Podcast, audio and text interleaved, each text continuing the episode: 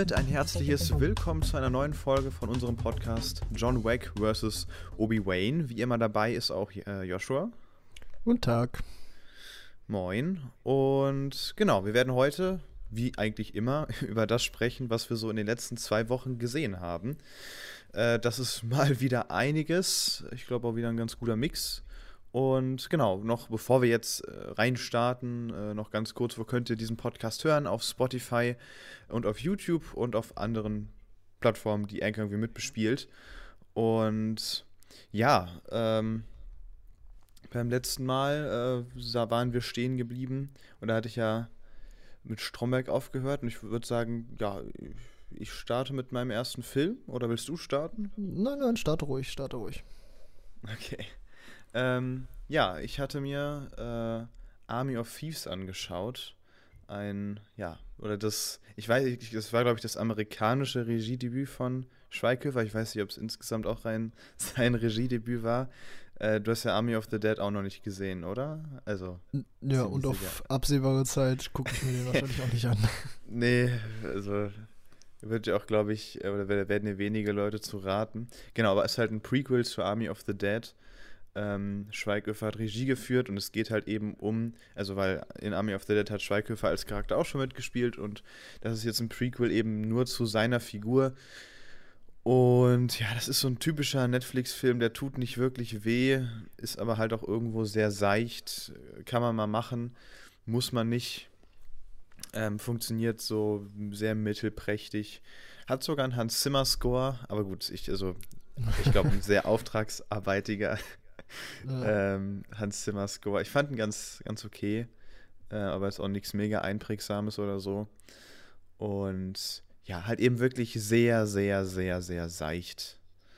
Ähm, nichts wirklich ja. Besonderes. Aber ja, konnte man, konnte man so auf jeden Fall, wie gesagt, mal gucken. Auf jeden Fall deutlich besser als Army of the Dead, weil der war ja wirklich furchtbar, alleine schon durch diesen merkwürdigen Kamerafokus, den da Zack Snyder irgendwie gewählt hatte. Hatten wir, glaube ich, auch schon mal drüber gesprochen, oder?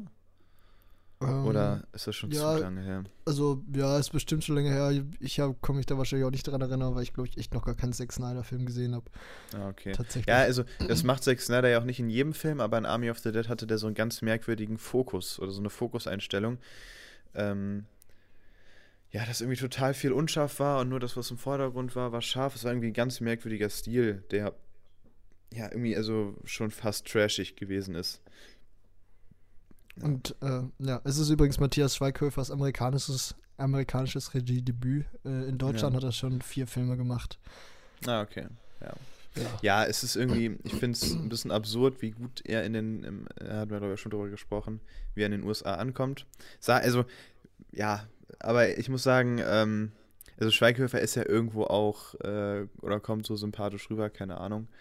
Ähm, hat nur definitiv halt zu viel mit Till Schweiger gemacht, deswegen ist man auch, glaube ich, gegen ihn immer so ein bisschen eher etwas kritisch eingestellt, weil er jetzt auch nicht unbedingt für den guten deutschen Film steht.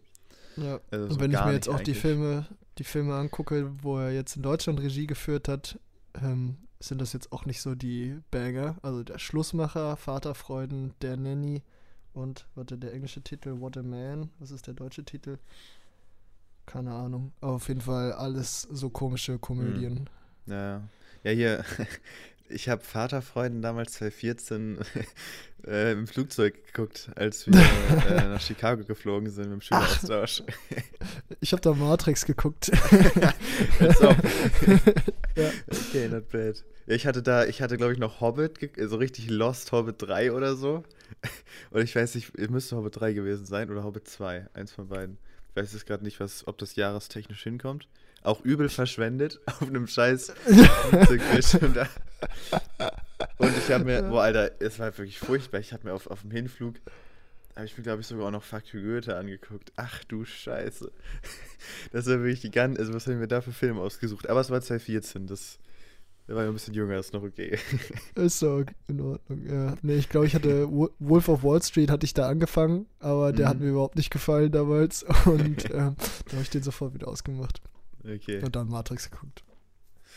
Ja, spannend. Naja. ja. Äh, Filme, die man sehr wohl im Flugzeug gucken kann, weil die cineastisch jetzt nicht so berauschend sind und ansonsten eher, keine Ahnung, Comedy ist ja eh immer ein ähm, ja, im Auge des Betrachters würde ich sagen, ein sehr subjektives Ding.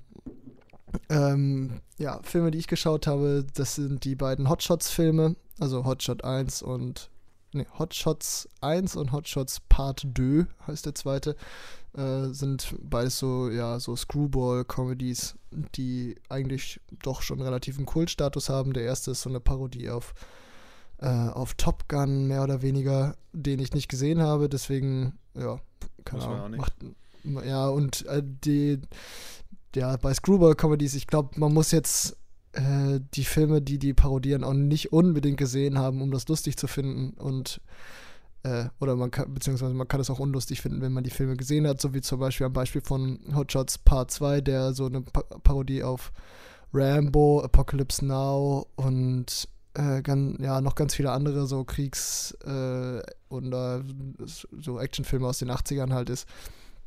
Oder kurz davor. Und ja, keine Ahnung, ist so ganz nett, aber auch, ja, keine Ahnung, wie gesagt, nicht, Humor nicht ist. Nee, überhaupt nicht. Also Humor ist halt, ja, wie gesagt, sehr subjektiv und mein Humor ist es halt nicht so, weil mir das irgendwie zu dumm ist. Aber ja. äh, ich, ja, keine Ahnung, möchte niemanden äh, auf den Chips treten, der damit vielleicht aufgewachsen ist und das feiert. Also ist bei mir genau so eine Sache wie mit den Nackte Kanone-Filmen, wobei die, finde ich, nochmal mehr Style haben oder irgendwie mehr Charme haben als die Hotshots-Filme. Ja. Okay, ja. Ja. Also sagt mir tatsächlich gar nichts. Habe ich vorhin noch nie was von gehört. Ähm, aber jetzt, nachdem was du erzählt hast, würde ich mir eher, glaube ich, dann mal den zweiten angucken. Weil ja, ja, ja. wobei der zweite ist schon direkter Nachfolger, wobei ist eigentlich auch scheißegal. Also, aber äh, in beiden spielt halt Charlie Sheen die Hauptrolle okay. und er ist halt der, ja, Protagonist so gesehen und der kommt halt im ersten vor und spielt die gleiche Rolle im zweiten, aber im Endeffekt, äh, ja, nee, keine so Ahnung.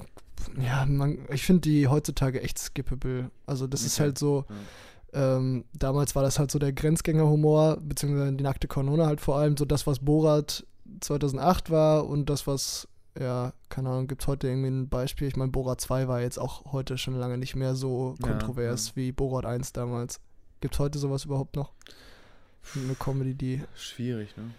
Ja, weiß nicht. Also, ich sag mal, das ist noch so ein, zwei Level unter sowas wie Borat oder ja. der Diktator oder so, sowas halt.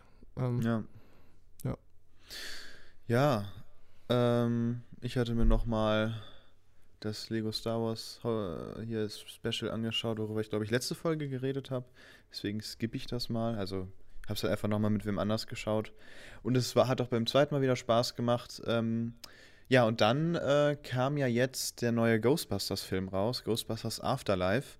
Und ich kannte tatsächlich äh, bis jetzt nur den ersten Ghostbusters und dann hatte ich auch echt vor geraumer Zeit geschaut und ich glaube, ja, also ja, ich konnte mich sogar noch halbwegs gut an den erinnern, aber ich kannte halt den zweiten Teil noch nicht und das großartige Remake von 2016. ähm, und ja, deswegen äh, habe ich den an einem Tag mal alle nachgeholt. Ich muss sagen, dass ich einfach also ich habe Ghostbusters als Kind halt nie geschaut, deswegen ist da überhaupt kein Nostalgiefaktor vorhanden. Und ich muss sagen, dass ich einfach wirklich überhaupt kein Fan dieser Reihe bin. Ich finde, der erste Teil ist so ganz nett, kann man halt mal gucken. Äh, das ist halt so ein alter Film, der finde ich auch einfach nicht gut altert, weil Ghostbusters, äh, Ghostbusters immer sehr, sehr viel auf Effekte setzt.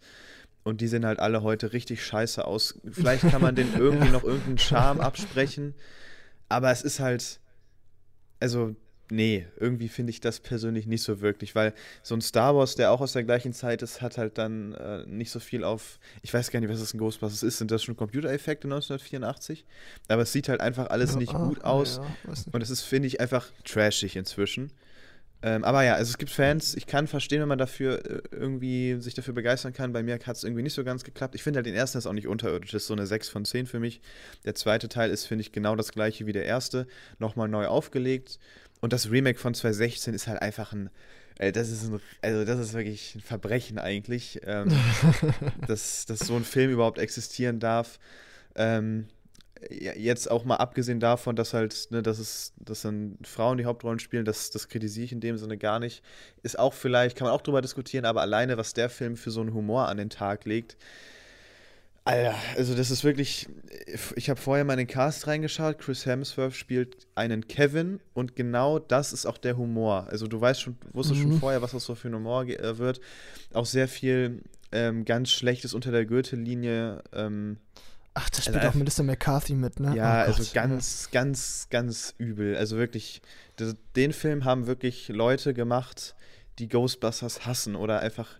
Also so als ob. Äh, nee, ich glaube, selbst ich hätte einen besseren Ghostbusters-Film schreiben können. So. Weil das war wirklich. Also das war einfach nur unterirdisch. Ähm, keine Ahnung, was das sollte. Ich weiß nicht, ob, wie, ob der Melissa McCarthy irgendwie das Zepter in die Hand genommen hat und dachte, sie musste unbedingt ihren großartigen Humor unterbringen. Keine Ahnung. äh, ich ich glaube, das war auch mit einer der ersten Filme äh, von ihr, die ich jetzt so gesehen habe und ich will wirklich nicht mehr sehen. ähm, und wie ja. äh, schneidet da im Vergleich Ghostbusters Afterlife zu ab? Genau, also ich war dann jetzt äh, im Kino zu Ghostbusters Afterlife ähm, und ja, ich muss sagen, äh, der ist für mich eigentlich tatsächlich auf einem Level mit dem ersten Teil, einfach weil die Geschichte ist auch sehr nah dran. Ähm, es mhm. wird, ist, der, der, Film betreibt viel Fanservice. Ähm, die Geschichte ist wirklich sehr, also zumindest auf was es hinausläuft, ist in, äh, sehr ähnlich. Ähm, aber ich muss sagen, der war wirklich, also ich bin halt kein großer Fan, deswegen konnte er mich jetzt nicht voll und ganz überzeugen. Ist halt auch so eine 6 von 10 für mich. Ähm, ist halt gegen Ende hin auch ein ziemlich krasses CGI-Gewitter. Die Effekte sehen dafür aber immerhin eigentlich alle gut aus. Altern oder gut altern wird der Film trotzdem nicht. Ähm, es gibt tatsächlich so komisch, ich weiß nicht, du hast Ghostbusters 1 ja auch gesehen, ne? Ja, aber auch vor Jahren. Okay, da gibt es ja so Hunde. Ja, oh, ähm, ja, daran kann ich noch erinnern. Die sahen in Ghostbusters 1 damals schon scheiße aus und irgendwie im Afterlife, in Afterlife irgendwie auch. ähm, weiß ich, das Vielleicht war das, ist das einzige, Nostalgie. Ja, genau. Das war das Einzige, wo ich mir so dachte, so, hm, war da nicht mehr im Budget drin. Also man muss sagen, der Ghostbusters oder das Ghostbusters Remake von 2016 hat ja wirklich richtig viel Budget gehabt. Leider nicht so viel eingespielt, deswegen musste man bei Afterlife wieder so ein bisschen ähm, glaube ich, äh, die Scheinchen zählen. Deswegen hat es da am Ende vielleicht nicht ganz gereicht, um dann wirklich alles ähm, High-End aussehen zu lassen. Aber ja, Afterlife ist halt für Fans, glaube ich, ein echt ein absolutes Highlight dieses Jahr, glaube ich.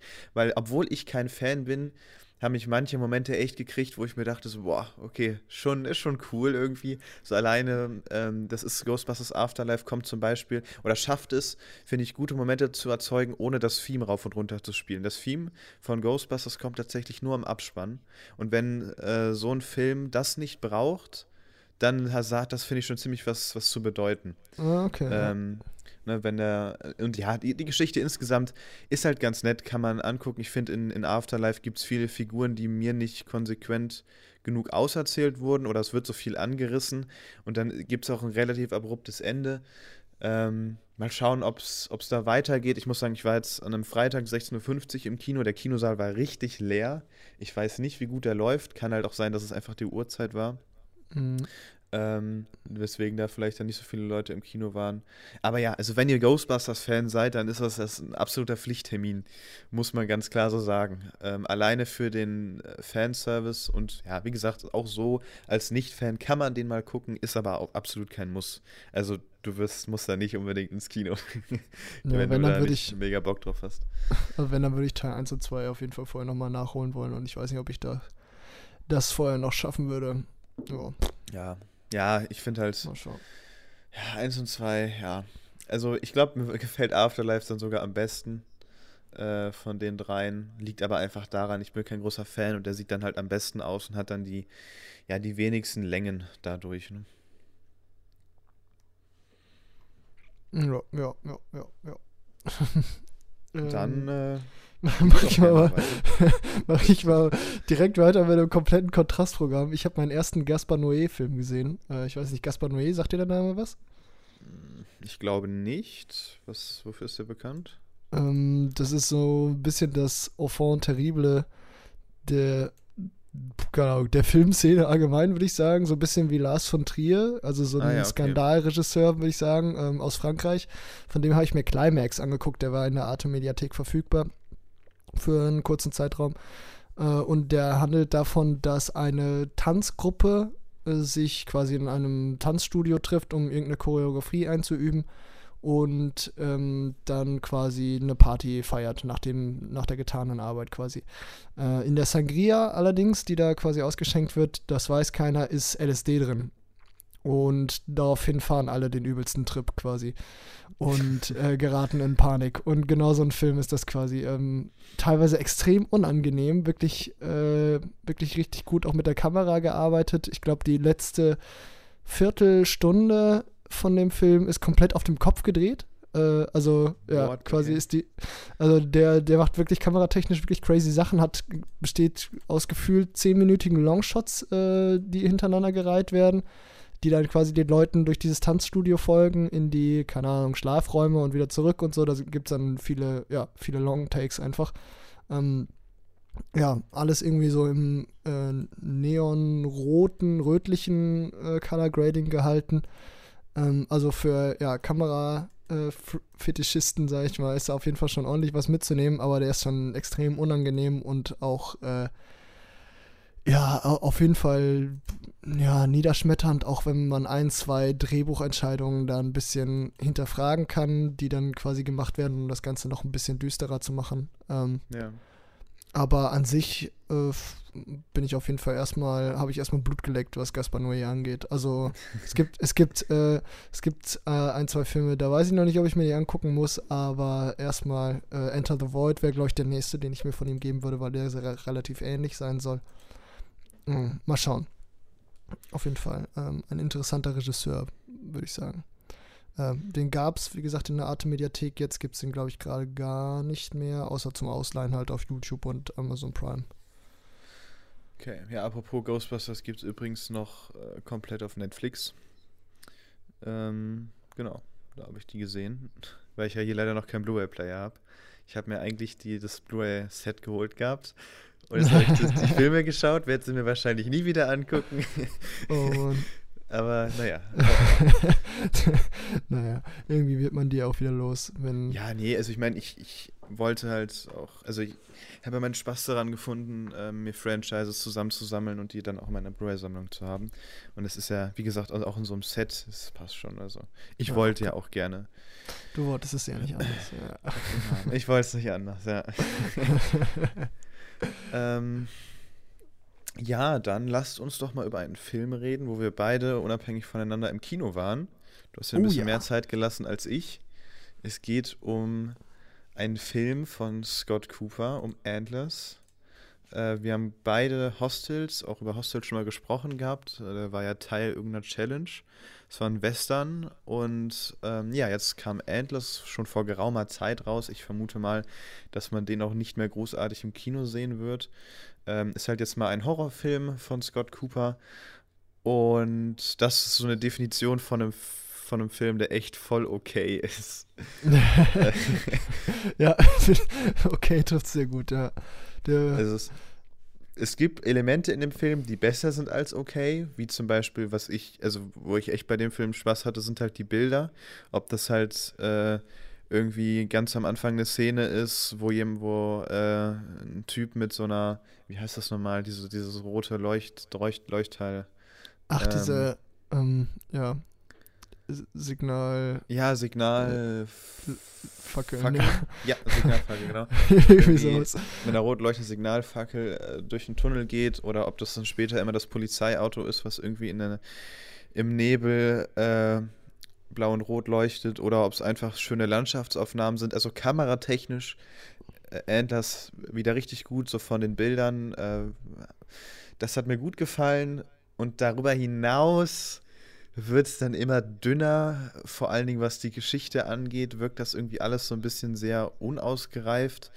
Ich glaube, du hattest auch geschrieben, dass es so sehr spät irgendwie erst so richtig losgeht, äh, was halt dann auf jeden Fall auch für so ein paar Längen sorgt, weil irgendwie alles ja so ein bisschen langsam in die Gänge kommt. Und es läuft dann auch so ein bisschen auf zu wenig hinaus und auch im Finale gibt es dann so mal so ein paar Ungereimtheiten, ähm, finde ich, so alleine, was, was die Frau so leisten kann und was andere nicht leisten konnten. ähm, ja, wie hat dir Endless so gefallen? Ja, also ich fand den auch gut ähm, mit 3U. ähm, ist, äh, und einem H. und einem H, genau, 3U und H. Äh, der, äh, ich finde, der macht viel richtig, ist aber nicht ambitioniert genug. Also der, der möchte ja schon ein bisschen was anders machen. Der versucht ja zum Beispiel auch irgendwie seinen äh, Charakteren irgendwie noch Tiefe zu geben. Ne? Irgendwie hat er ja noch so eine Missbrauchsgeschichte dr da drin. Also die Protagonistin, die da ist, die ist Lehrerin und äh, hegt halt den Verdacht, dass einer ihrer Schüler von seinem Vater missbraucht wird. Und sie selber ist in ihrer Kindheit halt auch missbraucht worden. Und ähm, genau, die, diesen Konflikt halt quasi, beziehungsweise ihr darauf folgendes Bestreben, diesem Jungen dann zu helfen, äh, ist ja so gesehen der Anstoß für den Film. Aber aus dieser Missbrauchsgeschichte, finde ich, wird kein so richtiger, ähm, kein, kein, kein Strich gezogen unter das Ganze. Also das Ganze ist halt da und das Ganze wird auch irgendwie aufgegriffen, aber da wird, das entwickelt sich nicht. Also quasi am Ende ist irgendwie, ähm, ja, keine Ahnung, steht, steht das irgendwie immer noch so, so im leeren Raum rum und ich denke mir, ja, okay, schön, jetzt hatte die irgendwie eine Motivation, da irgendwie den, den Jungen da zu unterstützen, aber das, keine Ahnung, hätte auch funktioniert, wenn sie einfach nur eine Lehrerin gewesen wäre, die den Verdacht gehabt hätte, dass der Junge von seinem Vater missbraucht wird. Also ähm, die, dieser Subplot hätte es für mich irgendwie nicht gebraucht, weil da irgendwie kein. Also, ich meine, ja, ja, okay, The, ba The Babadook zum Beispiel hast du nicht gesehen, ne? Aber Hereditary nee. zum Beispiel, finde ich, ist ja eigentlich der Vorgezeige-Horrorfilm, was so, was so das Ausspielen von Traumata in Kombination mit Horror angeht. Ähm, ja, ich, ich weiß nicht, ich finde so, so ein, jetzt vielleicht, ich will nicht sagen, dass Endless auf dem Niveau von Hereditary gewesen wäre, wenn der mehr aus seiner Missbrauchsgeschichte gemacht hätte, aber das, äh, weiß ich, da, da wäre halt so viel mehr Potenzial für eine gute, mitreißende ja, Geschichte gewesen. Ja, ja, und äh, und ich, ich finde, gerade in Kombination mit dem Horrorgenre funktioniert sowas halt immer ganz gut. So eine, eigentlich so eine düstere Vergangenheit. Und wenn man das gut ausspielt, wie so ein Ari Aster das halt gut kann, oder ja, halt Jennifer kennt in der Babadook, äh, dann finde ich, ist das so, dass so die Creme de la Creme des Horrorgenres am Ende, weil man sich halt nicht nur gruselt, sondern auch irgendwie ja, emotional mitgerissen wird. Ja, genau. Also ich finde, Endless steht hier so ein bisschen zu sehr halt in der Mitte. Also er hat sich hier nicht entscheiden können, ob es jetzt irgendwie so ein sehr dramatischer Film wird, so ähnlich jetzt wie Hereditary, oder ob er, weil äh, für richtig, für so einen richtigen Horrorfilm, wie man, oder er hätte auch so in die Richtung Conjuring gehen können mit diesem Monster, aber dafür ging es dann viel zu wenig um dieses Vieh. Es wurde halt mal so erwähnt, ja, das ist irgendwie.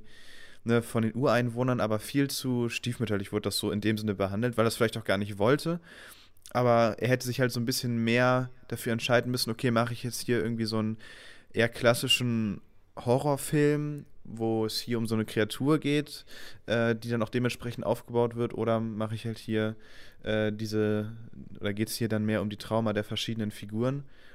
Und ne, ja. da, da, trifft es eigentlich ganz gut, da war er dann nicht ambitioniert genug, sondern hat sich dann irgendwie für so einen komischen Mittelweg entschieden. Ja, ja, das finde ich auch. Also irgendwie sitzt der ganz strange zwischen den Stühlen. Was ich zum Beispiel auch, einerseits ist das natürlich super generisch, aber auch irgendwie interessant, dieser Wendigo-Mythos, den der kurz aufgreift. Und der Wendigo irgendwie so ein, genau, äh, ein ja. Wesen, das äh, andere Menschen verspeist, weil das früher mal Leute waren, die gehungert haben und so. Aber halt viel zu wenig. Also das war ja, viel ja, viel zu, zu wenig. Das, das, wird halt, das wird halt aufgegriffen, aber dann ist das halt einfach nur die Erklärung dafür, warum dieses Wesen da ist. Aber mit diesem Mythos kann man doch so viel machen. Da kann man, ja, genau. ja keine Ahnung, das irgendwie vielleicht noch als, weiß nicht, irgendwie als Metapher für irgendwas äh, umdichten, irgendwie, ja, keine Ahnung, ich weiß es nicht, aber so ist das halt einfach zu wenig. Der, und all diese, also ich meine, dieses, dieses einen Mythos aufgreifen und so ist ja ein Stück weit auch schon Klischee irgendwie, auch wenn da viele Horrorfilme gut was draus machen. Äh, und ich finde, das ist auch so ein Stück weit ein anderes Problem von Endless gewesen, dass der einfach zu großen Teilen einfach aus Versatzstücken besteht, die man so oft schon in anderen Filmen gesehen hat. So wie zum mhm. Beispiel sowas, der Junge sitzt natürlich in der Schule und malt irgendwelche gruseligen Bilder, die total verstörend sind. Und du denkst so, Junge, ey, wie, was willst du eigentlich von mir? Weil das ist halt so. Ah, es ist natürlich irgendwie der Anstoß dafür, dass die Lehrerin denkt, dass er missbraucht wird, aber Junge. Ah, ja, das ist zu klassisch, ja äh, bisschen einfach, der macht es sich auf allen Ebenen einfach zu einfach. Und ja, ja hat irgendwie nicht, nicht den Bock, da mehr zu machen. Also irgendjemand müsste Scott Cooper mal einen guten Drehbuchautoren an die Hand geben, weil ich finde, der Typ kann, kann gut inszenieren, aber auch das Drehbuch war ja bei Hostiles schon für mich schon so ein bisschen das Problem. Ja, ja, das stimmt. War auch jetzt Und, kein, also Hostiles war deutlich besser, aber jetzt auch ja. kein problemfreier Film so. Ja. Ja, aber ich finde so von der Inszenierung so melancholisch war der ja auch. Der war ja auch schon, hatte irgendwie so was Erdrückendes irgendwie. Mhm. Äh, auch der, der Score und die Bilder irgendwie inszenatorisch passte das alles. Aber irgendwie, ja, keine Ahnung, irgendjemand muss mal für den ein gutes Drehbuch schreiben. ja. Ja, willst du noch, oder willst du weitermachen mit einem Drama, wie ich sehe? Ein, äh, ja, ein, äh, warte, es geht um Many Happy Returns, oder? Ja. Das, ja, ja, genau. Also beziehungsweise es ist ein deutscher Film noir fast schon, also ein relativ moderner Film, der vor zwei Jahren, glaube ich, rausgekommen ist, ähm, der in der ZDF-Mediathek lief, glaube ich, ja, mittlerweile lief. Krass, wie ähm, du in diesen Mediatheken guckst. Ey.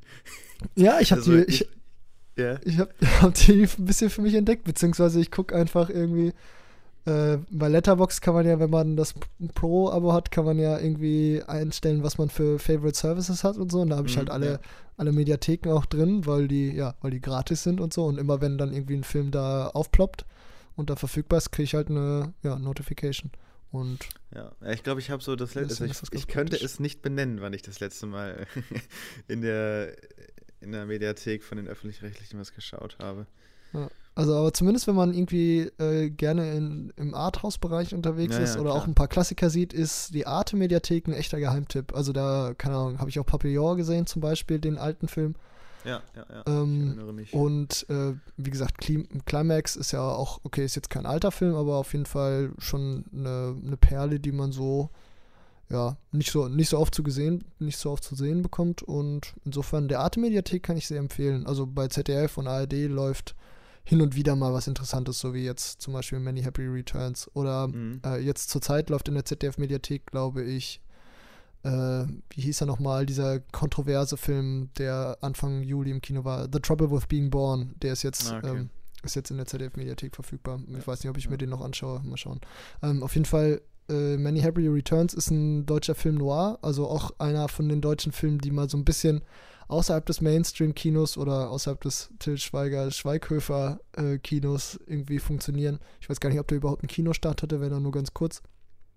Ähm, ist komplett in Schwarz-Weiß gedreht und handelt davon, dass ein äh, ähm, getrennt lebendes oder geschiedenes Paar ähm, quasi den Geburtstag des äh, gemeinsamen Sohnes feiert. Ähm, und da, genau, bei äh, der Sohn hat halt ganz viele Freunde eingeladen aus der Schule. Und am Ende von dem Geburtstag wird halt ein äh, Junge nicht abgeholt von der Mutter. Und äh, daraufhin muss sich halt der Vater dann auf den Weg machen, äh, um diesen Jungen nach Hause zu bringen.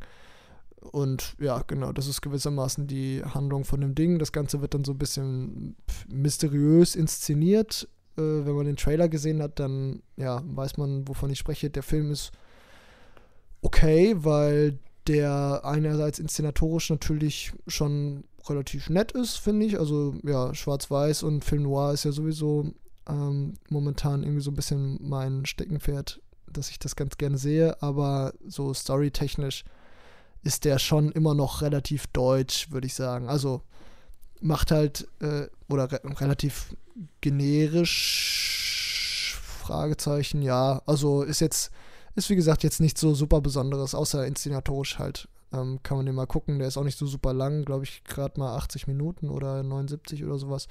Mhm. Ähm, ja, lohnt sich schon, wenn man mal anderes deutsches Kino sehen möchte, aber da habe ich später auch nochmal einen besseren Tipp für euch. Ähm, okay. Ja. Ja, dann gehen wir doch von einem Schwarz-Weiß-Film zu einem anderen Schwarz-Weiß-Film. Und zwar Fahrraddiebe äh, aus dem Jahr 1948. Ähm, ja, kann ich auch gar nicht so viel zu sagen. Ich war definitiv viel zu müde, als ich den Film gesehen habe. Ähm, habe ein bisschen was verschlafen, aber nichts verpasst. weil der Film von der Storyline ähm, jetzt nicht so komplex ist, sage ich mal. Ist ein alter italienischer Film. Ähm, ja, und es geht halt um jemanden, äh, der sein Fahrrad oder sein Fahrrad wird halt geklaut und ähm, das Fahrrad ist halt so die Lebensgrundlage für diesen Mann, weil äh, er ohne äh, dem Fahrrad halt seine Arbeit nicht verrichten kann. Und dann geht es halt in dem Film darum, dass er mit seinem Sohn loszieht, halt eben sein Fahrrad wiederzufinden. Und ja, ist, ähm, ja, ich, ich, ich habe ihn da noch nicht bewertet, weil ich mir dachte, ja, nee, es ist ich würde ihn jetzt noch nicht weiterempfehlen, weiß ich nicht, war, war in Ordnung. Ähm, ich war aber halt viel zu müde, deswegen kann ich da nicht so viel objektiv drüber sagen, weil der Film halt dann auch einen nicht gerade wach gemacht hat. um das mal so zu sagen. Okay. Ähm, ja. Aber ich glaube, ich gucke mir den trotzdem mal an. Also so ein paar. Ja, könnte, könnte gut sein, dass er dir gefällt, ja. Ja, also, ähm, na gut, 1948 ist natürlich schon. Wobei Citizen Kane ist von 41, ne? Ja, ja, wohl der, also gut, es kann es auch an unserer Version gelegen haben. Qualität war jetzt schon nicht so pralle. Haben wir mhm. auch im mhm. O-Ton geschaut mit deutschen Untertiteln. War ein bisschen anstrengend. Ähm, ja, aber geht auch nur 90 Minuten, also ist nicht so lang. Okay, ja, irgendwann gucke ich mir den mal an, wenn er in der Arte Mediathek auftaucht. ja, genau. ähm, so, mein nächster Film auf der Liste wäre The, Harder They Fall. Wollen ja, über den sprechen? Lass uns doch über den sprechen. Das ist ein, äh, ein relativ neuer Netflix-Film, den wir zusammen gesehen haben. Ein Western mal wieder und mal wieder ein richtig, richtig äh, selbstbewusster Western, würde ich sagen. Also einer, der auch wirklich Bock hat darauf, ein Western zu sein und allen zu zeigen, dass es äh, dass ein Western ist. Worum geht's ja. in The Harder They Fall, Jascha? Ja, boah, worum geht's? Es geht, lass ich kurz nachdenken. Ähm, es geht, boah, also warte mal. Es geht um einen, warte mal, es geht um den, ja. Okay, ja, genau, also es geht, also es fängt ganz, ganz klassisch an, wie so ein Western anfängt. Äh, ich denke, das kann man noch vorwegnehmen, dass äh, so ein alter Revolverheld in ein Haus kommt und die Eltern von einem kleinen Jungen umbringt. Und äh, dann geht es halt ganz klassisch um diesen, oder diesen Jungen, dann später schon erwachsen. Ähm, und dieser ja, Revolverheld, äh, der die Eltern von ihm umgebracht haben. Also der ist eigentlich im Gefängnis, wird dann aber freigelassen und dann geht es halt darum, dass er sich halt äh, rächen möchte und halt eben Vergeltung für den Tod seiner Eltern sucht. Also ja, wirklich eine der ganz, ganz klassischen Western-Stories, aber mir hat es echt, also der Herr They Fall ist so ein Western-Film, wo ich mir dachte, ich möchte davon unbedingt mehr sehen. Man hat, finde ich, auch immer wieder so ein bisschen äh, Django Unchained-Vibes gehabt, auch wenn jetzt die Dialoge lange nicht so gut waren. Ähm, aber so rein von der Brutalität und so von den Bildern, weil das auch ein sehr ja, farbgewaltiger Western ist. Ähm, es ist alles irgendwie dann doch recht bunt für einen Western gehalten, auch rein so vom Kleidungsstil. Das war, finde ich, irgendwie alles schon ähm, ja, so ein bisschen auf diesem Django Unchained-Vibe, was mir aber gut gefällt. Ich mag Django Unchained. ähm, und ja, es ist ein äh, Film, der auch immer wieder so durch so ein paar Songs ähm, ja, aufgelockert wird, weswegen man wirklich den O-Ton empfehlen kann, weil die Songs sind halt auch im Deutschen synchronisiert, kann man auch mögen, aber äh, wir hatten ja mal, also bis zum ersten Song auf Deutsch geschaut und dann währenddessen umgestellt, was dann eigentlich auch äh, ja eine ganz gute Idee war. Ähm, ja, und rein castmäßig, Idris Elba, so glaube ich der größte Name, der so den Antagonisten spielt. Äh, Idris Elba ist immer cool. Ja. Und auch die Hauptperson, Jonathan Mayers, ich weiß nicht, wie der ausgesprochen wird, kennt man auf jeden Fall auch. Ähm, das unter ist ein, anderem.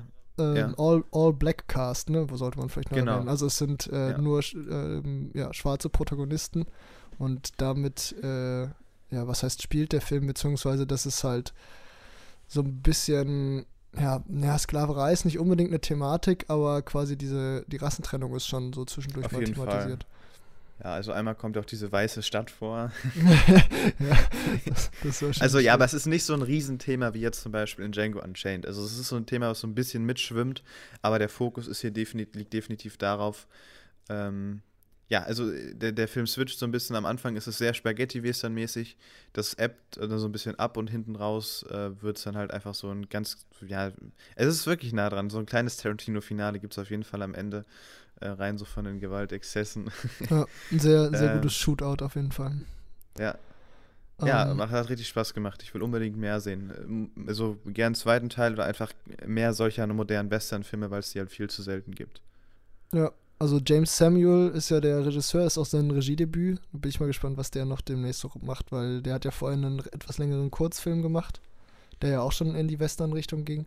Also vielleicht ja. hat er einfach irgendwie, ja, hat er, ist das einfach sein Genre und äh, der ballert jetzt einen Western nach dem anderen raus. Äh, also bleibt bleibt abzuwarten. Wir sind auf jeden Fall dabei. Ja, auf jeden ja. Fall. Und ich glaube, ja, also das Problem ist, dass Red Notice danach noch gestartet ist, der dann, glaube ich, den.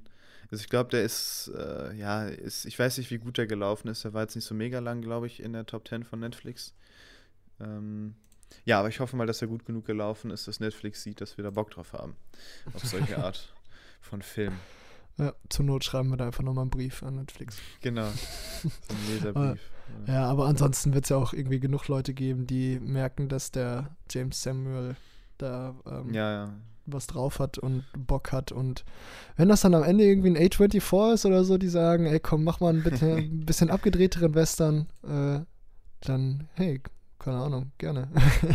ja, also, absolut. Also, ich finde, der wird da auch irgendwie ganz gut reinpassen. Also, das wäre dann wahrscheinlich jetzt kein so richtiger Spaghetti-mäßiger Western, aber ähm, könnten wir schon vorstellen, so allein was die Ästhetik angeht, so zum Beispiel der, der Kampf ähm, im, im, äh, in der Färberei am Ende, der war ja schon, fand ich ästhetisch schon sehr äh, ansprechend. Ja, auf jeden Fall. Also ja, ja, du sagtest ja schon, der hat schon, spielt schon viel mit seinen Farben und äh, mit dem Color Grading. Wie gesagt, also wirklich eine sehr große Empfehlung, wenn man so ein bisschen aus Western-Genre steht oder ähm, ja, einfach mal einen sehr unterhaltsamen Film sehen möchte. Dann kann man sich den auf jeden Fall ohne zu zögern einmal anschmeißen auf Netflix. Jo. Willst du weitermachen mit einer Komödie, die dir richtig gut gefallen hat? Äh, ich mache am besten direkt weiter mit drei Komödien, die ich alle an einem Abend oh, gesehen okay. habe, äh, weil das ist mehr oder weniger offiziell eine Trilogie. Also, ähm, ah, okay. Ja, erstmal The Big Bus ist äh, eine Komödie, auch so eine Screwball-Komödie. Eigentlich gehören diese drei Filme, es geht um The Big Bus, Airplane und Airplane 2. Also, beziehungsweise Airplane, die, der deutsche Titel ist die Reise, die unglaubliche Reise in einem verrückten Flugzeug oder sowas in der Art. Ähm, sind, ja, sind auch so äh, drei Filme, die so ein bisschen Richtung Hotshots, die nackte Kanone gehen. Also Airplane ist auch mit Les äh, Leslie Nielsen wieder. Ähm, ja, The Big Bus handelt davon, dass man einen riesigen, ist das atomgetriebenen Bus äh, erfunden hat und der quasi auf seiner Jungfernfahrt, äh, ja, ich weiß gar nicht mehr wie, irgendwie außer Kontrolle gerät irgendwie irgendwas passiert da und dann muss, ja, irgendein Problem muss dann gelöst werden. Wie gesagt, ist alles komplett vergessenswert. Ich fand den scheiße. Äh, machen wir weiter mit Airplane. äh, Airplane ist wieder ein bisschen witziger, ähm, zumal der auch wieder einige Filmanspielungen hat. Ähm, unter anderem, warte, war das Teil 1 oder Teil 2? Irgendeiner der beiden Airplanes, nee, Teil 2 hatte, glaube ich, eine Anspielung an 2001 war auch wieder mäßig, weil diese 2001-Anspielung, also an Hell 9000, ähm, so ewig lang hingezogen wurde und dann später auch nochmal wiederholt wurde für die Leute, die es nicht verstanden haben. Ich, ich weiß nicht, also ich kann, wie gesagt, ich kann mit diesem Humor einfach nichts anfangen. Irgendwie ist mir das alles zu, ja. Ja, ich will nicht sagen. Warum lässt du das alles so mit dir machen? Warum guckst du das alles mit? mein Mitbewohner ist ein richtiger Fan von diesem Film und äh, ja, aber wir haben sie jetzt alle abgeguckt. Ähm, wir, ah, haben okay. auch, wir haben auch diese Miniserie zu Die nackte Kanone, gab es ja vorher eine Serie, irgendwie Die nackte Pistole. Das sind sechs mhm. Folgen, a 20 Minuten, haben wir auch alle an einem Tag weggeguckt. Ähm, ja, wir haben jetzt alles weg. Wobei theoretisch. Jetzt darfst du Filme aussuchen, oder? Äh, ja, der Sohn ist, er steht nicht so auf Horrorfilme. Äh, das heißt, die muss ich immer gucken, wenn er nicht da ist oder wenn er halt keinen Bock hat. Ähm, Mal schauen. Also, äh, wir haben auch schon Snowpiercer zusammengeschaut. Ähm, Habe ich, hab ich ja schon drüber geredet. Ja. Ähm, ja, müssen wir noch mal ein bisschen ausloten, mal schauen. Also wir gucken jetzt auch die ganzen Anders Thomas Jensen Filme zusammen, also Adams Äpfel nice. und ja. ähm, hier Dänische Delikatessen, über den wir auch gleich noch sprechen, äh, haben ja. wir auch zusammen gesehen und die gefallen uns beiden. Also die sind, okay, glaube ich, so ein cool. guter gemeinsamer Nenner. Ja, ja, mach du ruhig weiter. Also ich muss über die Filme nicht weiter reden. Das ist Copy-Paste zu jedem dieser Filme. Einfach nicht, einfach nicht mein Humor und zwischendurch mal ganz nett. Also auch Airplane hat ein, zwei lustige Momente, aber die werden dann halt einfach viel zu lange ausgespielt oder hm. dann halt nochmal wiederholt, was einfach irgendwie nicht sein muss. Ja, keine Ahnung, mach weiter. Ja, ähm, kommen wir zum neuen MCU-Film, über, ja, in dem ich jetzt sogar schon zweimal im Kino war. Fragt mich nicht wieso.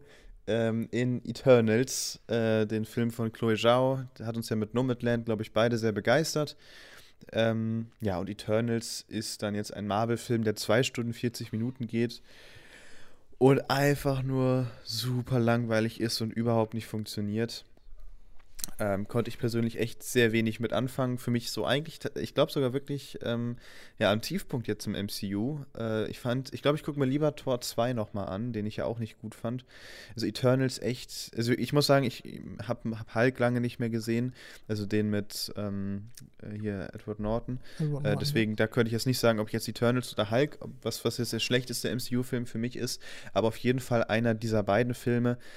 Ähm, einfach weil Eternals mit 2 Stunden 40 viel zu lang geht, sehr umständlich erklärt wurde. Also alleine der Film startet mit einer Texttafel. Ähm, und also ich sag mal so, in Star Wars beschwere ich mich auch nicht drüber, aber in Star Wars ist es halt irgendwie auch so ein Markenzeichen. Ähm, in, in, Eternals wird da wirklich echt total viel erklärt, wo ich mir denke, ja, wieso kriegen wir das nicht zu sehen? Ähm, so als Kurzabhandlung oder so, weiß ich nicht. Schon mal ein schwieriger Start. Und dann, äh, ja, geht es um viel zu viele Hauptcharaktere, die in einem Film eingeführt werden sollen, wovon keine wirklich funktioniert, äh, was dazu führt, dass einem die Figuren eigentlich alle ziemlich egal sind. Ähm, ich finde einfach, dass, dass die Geschichte an sich, wie sie erzählt wird im Film, nicht so wirklich funktioniert. Äh, sie ist einfach zu langweilig und zu langatmig, äh, weil dann halt ja die Eternals äh, sich alle so ein bisschen auseinandergelebt haben und dann irgendwie erst wieder sehr lange alle aufgegabelt werden müssen.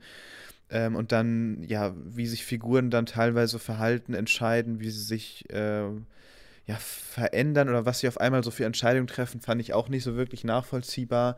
Was halt auch daran liegt, dass die Figuren halt nicht so wirklich ausgefeilt waren. Und ja, das alles mündet halt in so, also ich, ich, so was man Eternals lassen muss, ist, dass der durchaus so philosophische Fragen stellt, die so ein bisschen ungewohnt sind fürs MCU, die schon irgendwo so ein bisschen frischen Wind reinbringen. Ähm, aber das reicht halt nicht. Und auch die Bilder. Es gibt ein, zwei Highlights rein visuell in diesem Film, aber das reicht auch bei weitem nicht, dass Eternals einen irgendwie großartig fesselt. Ich bin lustigerweise ähm, bei, also bei, bei ich habe ihn zweimal im Kino gesehen und jedes Mal bei der gleichen Stelle bin ich so unfassbar müde geworden, äh, dass ich, äh, ich bin jeweils, glaube ich, immer so zwei, drei Minuten oder so weggenickt oder halt so also im Dämmerschlaf gewesen. Und es war wirklich genau die gleiche Szene. Ähm, fand ich lustig, dass es irgendwie zweimal, also danach ging es dann immer wieder, aber ja, ich weiß nicht, äh, echt einfach einschläfernd, dieser Film. Ähm, ja, okay, und krass. Kann man im Kino echt skippen, wartet dann einfach auf Disney Plus und schaut ihn euch da an. Auch wenn er sich natürlich von den Bildern äh, durchaus im Kino lohnen kann. Äh, obwohl ich sagen muss, wenn ihr an sich Shang-Chi mochtet und wenn ihr Black Widow mochtet, mögt ihr vielleicht auch Eternals, weil das waren auch beides Filme, äh, mit denen ich persönlich nicht so viel anfangen konnte. Also das MCU rein filmisch gerade finde ich in so einem kleinen Loch. Ich hoffe, dass Spider-Man da wieder so ein bisschen raushelfen kann, weil die Serien, die kamen, hatten mir alle sehr gut gefallen, aber jetzt diese Kinofilme waren irgendwie alle nicht so wirklich mein Geschmack. Und Eternals, äh, ja, hat jetzt nicht unbedingt geholfen. Und ja, weiß nicht. Ist aber äh, irgendwo schade, obwohl ich mir auch irgendwie damals schon dachte, als der Film angekündigt wurde, hm, okay, mal schauen, ob das was wird. Und die Trailer, der erste Trailer war ja unterirdisch, der zweite Trailer sah es interessant aus, Aber ja, also das Coolste an Eternals sind diese Celestials, die man auch schon im Trailer sieht. Diese riesigen Wesen, äh, die dann auch so mit die coolsten Bilder erzeugen. Das sieht halt einfach geil aus. Aber ja, irgendwo fand ich die Celestials in diesem Film auch einfach verschwendet. Die hätte ich dann irgendwie lieber in einem anderen Marvel-Film gesehen, den ich mir dann öfter angucke als den hier. Äh, aber ja, ja genug ja, von gut, Eternals. Aber die werden, die werden ja bestimmt nochmal aufgegriffen. Ja, ja, da also, geht's bestimmt geht's weiter. Ja. Auch wenn der, also der ist ja bei der Kritik völlig durchgefallen, der Film. Bei den Zuschauern kam er irgendwie besser an. Ähm, ja, ich glaube, das ist halt so ein Film, wenn du vielleicht nicht, äh, nicht die Woche sieben Filme schaust oder, ne, dann ist das vielleicht ein Film, der eher funktionieren kann, weil ich finde, Eternals greift auch so auf viele erzählerische Sachen zurück, die sich einfach super abgenutzt haben. Ja. Äh, und die man dann einfach schon zu oft gesehen hat. Und ähm, ich glaube, wenn man dann halt wirklich viele Filme schaut, ist halt eigentlich Eternals kein Film, der einen dann so wirklich aus den Socken hauen kann. Ähm, gut, das heißt, Frage an dich. Chloe Zhao Star Wars Film, der ja kommen. Bitte nicht, auf gar keinen Fall. Echt nicht? Gar keine Lust äh, drauf. Ist ja im Gespräch. Habe ich gehört. Ja, ich habe gehört, dass es wieder dementiert wurde. Also, Nomadland fand ich echt gut, aber ich, so eine, habe ich glaube ich dir schon mal gesagt, so Chloe Zhao ist eine Regisseurin, die soll ihre eigenen, am besten vielleicht sogar Independent-Filme machen, irgendwie sich sel selber völlige Entscheidungsfreiheit haben und nicht irgendwie irgendwie eine Franchise-Geschichte. Also gut, ich meine, bei einem Star Wars-Film, der vielleicht losgelöst ist von allem, ähm, kann das vielleicht funktionieren, äh, aber sie soll einfach nicht keine Franchise-Filme machen, wenn das dann so endet wie Eternals. Ja. Also, weil vor allen Dingen, wir kriegen ja nicht so viele Star Wars, also ja, es gibt schon einige, aber ich weiß, was ich meine. ähm, ich glaube nicht, dass Disney da in näherer Zeit aufhört, aber äh, sprich weiter. Ja, also, ne, äh, so die Serien waren ultra cool. Äh, die haben richtig Spaß gemacht. So Mandalorian war richtig, richtig gut. Ähm, also bei Fil wenn jetzt neue Filme kommen, soll das einfach funktionieren als, als Star Wars-Film und ich, na, Chloe Zhao traue ich das nach Eternals einfach nicht zu, dass es ähm, dann ein guter Star Wars, es kann ein guter Film sein, aber ob das ein guter Star Wars-Film ist, ist dann die andere Frage. Ja, okay. Ähm, und wie gesagt, wenn sie sich dann da an irgendwelche Vorgaben halten muss vom Franchise, weiß ich nicht, ob das, ob das so eine gute Idee ist jetzt nach Eternals. Das ist dann bei ihr wahrscheinlich so wie mit David Lynch und Dune damals, dass äh, dann das Studio einfach den ja, genau. kreativen Da weiß, weiß man halt nicht, wie viel das die da reinreden. Ja. Na gut. Ähm, dann mache ich mal weiter. Ach nee, ey, okay. Ich habe noch mal so eine Komödie, über die ich mich auskotzen darf. Äh, es geht um die Robin Hood-Verfilmung von Mel Brooks, glaube ich, oder? Mel Brooks war das so? Ja, ja Mel Brooks, ja. Ja, ähm, ja ist eine Robin Hood-Verfilmung. Der deutsche Titel ist, glaube ich, Robin Hood Männer in Strumpfhosen. Äh, ist, glaube ich, auch der englische Titel, ja, Man in Tights. Und ähm, ja, der Name des Programms ist auch wieder komplett baller baller. Ähm, nicht mein Humor. Ähm, es gab eine Szene, die fand ich lustig, die hat mich so ein bisschen an das Leben des Brian erinnert. Ich weiß auch nicht, warum ich okay. die Monty Python-Filme mag und die Mel also oder diese Screwboy-Sachen irgendwie nicht. Ich weiß nicht, ob Monty Python einfach irgendwie nochmal britischer ist oder ob ich damit irgendwie mehr aufgewachsen bin. Ich weiß es nicht. Auf jeden Fall, ähm, ja, also ein, eine Szene, wo sich über den Namen oder den Vornamen des Sheriffs von Nottingham lustig gemacht wird. Ähm, das fand ich irgendwie witzig, aber ansonsten habe ich echt keine Miene verzogen während des Films und äh, ja. ja, machen wir weiter. Ich mache ich mach direkt weiter mit einem Film, den ich danach gesehen habe, äh, am Tag ja. danach, äh, einem Horrorfilm von Mike Flanagan. Ähm, war das der von The Invisible Man? Oder wer war äh, das? Wer war Flanagan? Mike Flanagan ist der, der die Hill House-Serie gemacht hat. Ach, der war da. Ah, okay. Ja, ja, ja und auch äh, den, die Shining-Fortsetzung hier, Dr. nicht Strange. Dr. Sleep, Dr. Sleep, Sleep. genau. ähm, genau, Dr. Sleep. Ähm, und äh, der Film, den er gemacht hat, ist auch mit seiner Ehefrau und die, die auch in eigentlich jeder seiner Netflix-Miniserien eine Rolle hat, Kate Siegel äh, in der Hauptrolle. Äh, der Film heißt Hush und ist ein relativ, also schlägt, würde ich sagen, in eine ähnliche Kerbe wie äh, ein Don't Breathe, also so ein Home Invasion Thriller. Panic Room würde ich jetzt auch noch anführen, wobei das auf jeden Fall eher in die Horrorrichtung geht. Panic Room ist ja eher so ein, so ein Psychothriller und ja, Don't Breathe schon eher Horror. Also ähm, wer Don't Breathe mochte, wird Hush auf jeden Fall, auf jeden Fall ja, kann ihm auf jeden Fall gerne eine Chance geben. Ähm, in Hush geht es um die von Kate Siegel gespielte Autorin, äh, ja, Namen vergessen, ist auch unwichtig.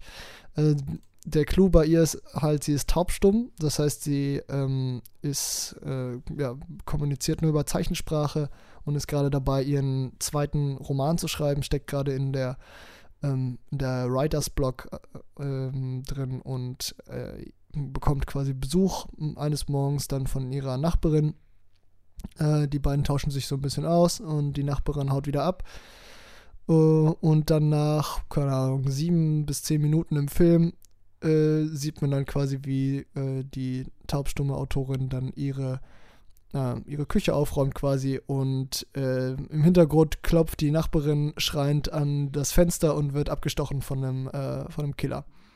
Äh, dieser Killer schleicht dann daraufhin um das Haus von dieser Taubstummen raus herum und macht sich ein Spiel mit ihr ähm, quasi, ja, irgendwann merkt sie natürlich, dass der, dass der dann da ist und dann wird das so ein Katz- und Maus-Spiel zwischen den beiden. Sie ist taubstumm und er äh, halt nicht und er versucht, in das, er versucht in das Haus reinzukommen, um sie umzubringen und ähm, ja, das Ganze ist so ein Psychoterrorspiel, das auch wirklich sehr spannend ist, auch wenn es äh, nicht so wirklich logisch ist, beziehungsweise dieser Killer, der da rumläuft, ist einfach entweder extrem dumm oder extrem höflich, weil der kann, also ich habe mir gedacht, der kann halt zu jedem Zeitpunkt im Film einfach eine Scheibe einschlagen, geht rein und legt sie um, aber ähm, ja, er wurde so ein bisschen charakterisiert als einer, der auch das Spiel, äh, das Psychospiel halt gerne mag und ähm, ja, insofern macht das irgendwo noch Sinn und dadurch wird der Film halt schon auf jeden Fall sehr packend, ist auf seine, äh, äh, glaube ich, auch irgendwie 80 Minuten, 82 Minuten, ja, 82 Minuten Lauflänge, extrem kurzweilig. Okay. Ja. Ähm, läuft auf Netflix momentan. Äh, Mike Flanagan mag ich sehr gerne wegen seiner Hill serien Das geht so ein bisschen in eine andere Richtung, weil das halt schon echt nochmal eine ganze Ecke dümmer ist als jetzt diese, äh, ja, als eine drei Miniserien, die er auf Netflix heraus hat. Ähm, da liegt für mich auf jeden Fall eher seine Stärke, aber ich finde, Hush war doch ein sehr, ähm, ja, ein sehr kurzweiliger, sehr spannender ähm, Home Invasion Thriller. Also ein bisschen ähm, eine kleine Ecke schlechter als Don't Breathe, fand ich, aber auf einem relativ ähnlichen Niveau. Okay. Ja, dann springen wir nochmal deutlich weiter zurück nach 1960. Ich habe den äh, Film geschaut, der den Jump Cut erfunden hat. Und zwar ähm, Briefless oder Atemlos, ein französischer Film ähm, ja, mit einer, ja, also warum das überhaupt so passiert ist, irgendwie, die haben drei Stunden oder so gefilmt und dann, ähm, ich weiß nicht, ob das Studio oder, also die Verantwortlichen meinten, ja, ihr müsst es auf 90 Minuten runtercutten. Dann haben die ganz, ganz viele äh, Szenen rausgeschnitten und irgendwann konnten sie aber keine Szenen mehr rausnehmen. Ähm, und dann haben sie in den Szenen ähm, Zeit rausgeschnitten um halt irgendwie auf diese 90 Minuten zu kommen. Und äh, ja, also recht skurril teilweise vom Schnitt, wenn dann da irgendwie ja, im, im Film, in der Szene äh, selber dann irgendwie geschnitten wird, wenn die irgendwie mitten im Dialog, äh, ja, die Pausen zwischen, bevor der, äh, der Schauspieler wieder was sagt, einfach die Pausen weggeschnitten werden. Ähm, ja, war irgendwie so notgedrungen. Ich glaube, oder dadurch hat der Film halt irgendwie dann so einen, so einen Kultstatus entwickelt. Äh, muss ich sagen, ja, war, kann man halt mal gucken. Der Film hat, äh, finde ich, so durch, sich, so durch seine Dialoge so ein bisschen, ähm, ja, gerettet ist auch falsch, aber so die Dialoge waren eigentlich so durchgehend äh, so, so ein bisschen bescheuert und deswegen, äh, ich sag mal, recht unterhaltsam. Rein von der Geschichte her war es so, okay, kann man halt mal, kann man so mal weggucken. Alleine halt so mit, mit äh, dieser Schnitt bietet auf jeden Fall auch nochmal so einen gewissen Unterhaltungswert oder macht diesen Film auf jeden Fall irgendwo nochmal besonders. Ähm, ja, also wäre, glaube ich, auch was für dich. Atemlos, ja. könnte ich mir gut vorstellen. Also generell also der Re Eher Regisseur, als Fahrraddiebe. ja, okay. Aber der Regisseur Jean-Luc Godard ist ja, glaube ich, auch so ein bisschen der Begründer der Nouvelle Vague in Frankreich, wenn ich mich da richtig entsinne. Und der steht auf jeden Fall auf meiner Watchliste als Regisseur, den ich nochmal irgendwie ja, mal, ja, mal schauen müsste. Also irgendwo ist der Film recht modern, irgendwo aber auch nicht. Ähm, ja. Also, ja. weil die, die Rollen der Charaktere sind eigentlich alle sehr, ja, ein bisschen eher altertümlich, dafür sind halt die Dialoge wirklich für die Zeit, glaube ich, auch ähm, ja, schon ein bisschen außergewöhnlich. Unterhaltsam, ja. Aber der ist ja auch mit hier, wie heißt der, Gene Seberg oder Jean Seberg, ich weiß nicht, ob das ein französischer Name ist, der äh, zu der doch vor kurzem das Biopic mit Kirsten Dunst, äh, nicht, äh, Kirsten Stewart, äh, Kristen Stewart rauskam, ähm, die glaube ich, auch irgendwie ah, Aktivistin war für irgendwas. Ich weiß es nicht, Halbwissen, aber auf jeden Fall äh, fand ich das nochmal ganz interessant. Okay, habe ich äh, nicht ganz mitbekommen. äh, kann man den irgendwo schauen? Also gibt es den auf YouTube vielleicht oder so? Ich meine, bei alten Filmen kann, gibt's ja, ist die Chance nicht so klein, dass es die mal irgendwo gibt. Also ich glaube, den kannst du dir auf Amazon einfach leihen. Okay. Ja, gut, mal schauen. Ähm, aber vielleicht gibt es, also ich, ich habe mir in der Vorlesung geschaut. Ähm, Ach ja, ah, okay, ja. Macht Sinn. Ja. Hab mich schon wieder gewundert. Immer, immer wenn du so, ein, so einen Film von 1948 oder so guckst, dann muss ich immer kurz überlegen. Also, ähm, ja, Briefless war aber jetzt definitiv einer der Filme, weil ich muss sagen, die letzten drei Filme äh, die mir fand ein bisschen anstrengend und Atemlos war auf jeden Fall einer der besseren, die mir ganz gut gefallen haben. Okay, aber auf den letzten kommen wir dann wahrscheinlich auch gleich nochmal zu sprechen. Ja. Ähm, ich würde währenddessen erstmal weitermachen. Der, genau, ähm, wir hatten ja schon kurz über Anders Thomas Jensen gesprochen, dass ich die Filme jetzt gerade auch gerade ähm, am Nachholen bin. Ähm, in dem Zuge habe ich halt auch dänische Delikatessen geschaut und der hat mir wieder sehr gut gefallen. Also der wirft halt auch wieder alles zusammen, was Anders Thomas Jensen halt ausmacht. Skurriler Humor. Äh, Fandest du den besser als Adams Äpfel? Ähm, pff, relativ ähnlich. Also ich mochte die Pointe, mochte ich sehr gerne, das, wo, der, ja, das worauf dieser, ich noch nicht ja, ja, nee, nee, nee, achso, ah, ja, okay, ja, ja, nee, aber das, worauf der Film hinausläuft, äh, fand ich sehr witzig, aber jetzt das ganz am Ende äh, ist jetzt äh, kein Spoiler, weil äh, das scheint irgendwie ein Ding von Jensen zu sein, ist halt wieder sehr ähm, ja. Friede, Freude, Eierkuchen. So ein bisschen wie bei Riders of Justice halt auch.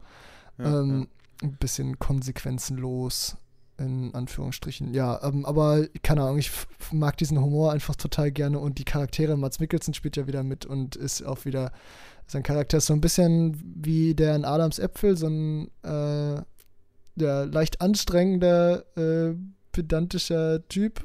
Ähm, ja aber äh, auch wieder total witzig und ich finde das immer erstaunlich, wie Jensen diese Charaktere umdrehen kann. Also dieses, äh, denen immer so eine, so eine tragische Note mitgeben kann. Also ich finde den, äh, find den in manchen Ebenen stärker als Adams Äpfel und in manchen Ebenen äh, halt ein bisschen schwächer. Also am Ende halt gleich auf, würde ich sagen, ungefähr. Okay. Ähm, ja, mal schauen. Äh, Man ja, Chicken soll ja so super, super crazy sein, oder? Hm? Was, hattest, was ja. du gesagt? Man Chicken ist so super crazy, oder? Ich fand, ja, also, ähm, auf, also ich fand ihn echt crazy, ja. Also da bin ich gespannt, wie du ihn finden wirst. Green ja. Butchers muss ich ja auch noch schauen. Ähm, und was war der vierte Film? Der erste? Ähm, uh, Flickering Lights. Ja, genau. Also, ja, ich weiß nicht, ob ich dieses Jahr noch schaffe, aber sind auf jeden Fall auch äh, ja, oder will ich mir demnächst auf jeden Fall auch noch anschauen. So diese ja. dänischen ja. Filme von Anders Thomas Jensen machen immer mega Spaß. Aber auch ja. wenn ich sagen muss, ähm, dass ich Adams Äpfel halt so zum Beispiel im Verhältnis, also Riders of Justice hat mir echt richtig, richtig gut gefallen. Äh, Adams Äpfel war da, fand ich ja schon deutlich schwächer für mich persönlich. Man Chicken war so in der Mitte zwischen den beiden. Äh, deswegen mal schauen, wie der dann wird. Ja. Ja, also was Riders of Justice ja hat, finde ich, ist vor allem, wenn man irgendwie so wir beide hatten jetzt den Vorteil, dass wir vorher noch keine ganzen Filme gesehen haben, dass der einen Moment hat, wo einem so ein bisschen die Kinnlade runterfällt, weil, mhm. halt so, so sowas irgendwie, ja, was man halt vorher nicht kommen sehen hat, passiert und das, wobei das gab es in Adams Äpfel auch, das fehlt aber so ein bisschen in äh, dänische Delikatessen. Okay. Äh, aber der hat andere Qualitäten, der hat halt einen richtig schönen äh, skurril bösen Humor. Also für die Leute, die nicht wissen, worum es geht, ganz kurz die ähm, Prämisse es äh, geht halt um zwei Dudes, die eine Metzgerei öffnen, äh, halt selbstständig sich machen wollen. Und ähm, genau, diese Metzgerei ist frisch eröffnet, läuft am ersten Tag noch nicht so ganz. Ähm, und sie haben halt einen Elektriker da, der im Kühlraum irgendwie einmal über dies, äh, ja, die äh, ja, Elektrizität halt drüber gucken soll. Und ähm, am Abend machen sie dann halt aus Versehen den Kühlraum zu und am nächsten Morgen kommen sie wieder und der Elektriker ist da erfroren. Äh, und ja, sie äh, äh, wissen nicht so ganz, was sie mit dem machen sollen und äh, ver verwursten den dann kurzerhand einfach und verkaufen den äh, an der Theke als, äh, als Filet. und äh, das geht natürlich richtig steil. Sie bekommen Kundschaft, die halt nur dieses neue Filet von denen haben wollen, das es halt nirgendwo sonst gibt. und ja, daraufhin läuft das halt alles irgendwie seine eigenen Bahnen. Ja, ist okay. ja, schön schwarzhumorig auf jeden Fall. Ja, apropos schwarzhumorig, ja, nee. Ganz schlechte Überleitung. ja, äh, ich habe Contra gesehen. Ein deutscher Film. Den kann man sich angucken. Man kann es aber auch lassen. Weil so ziemlich, äh, ziemlich in Ordnung, will ich meinen.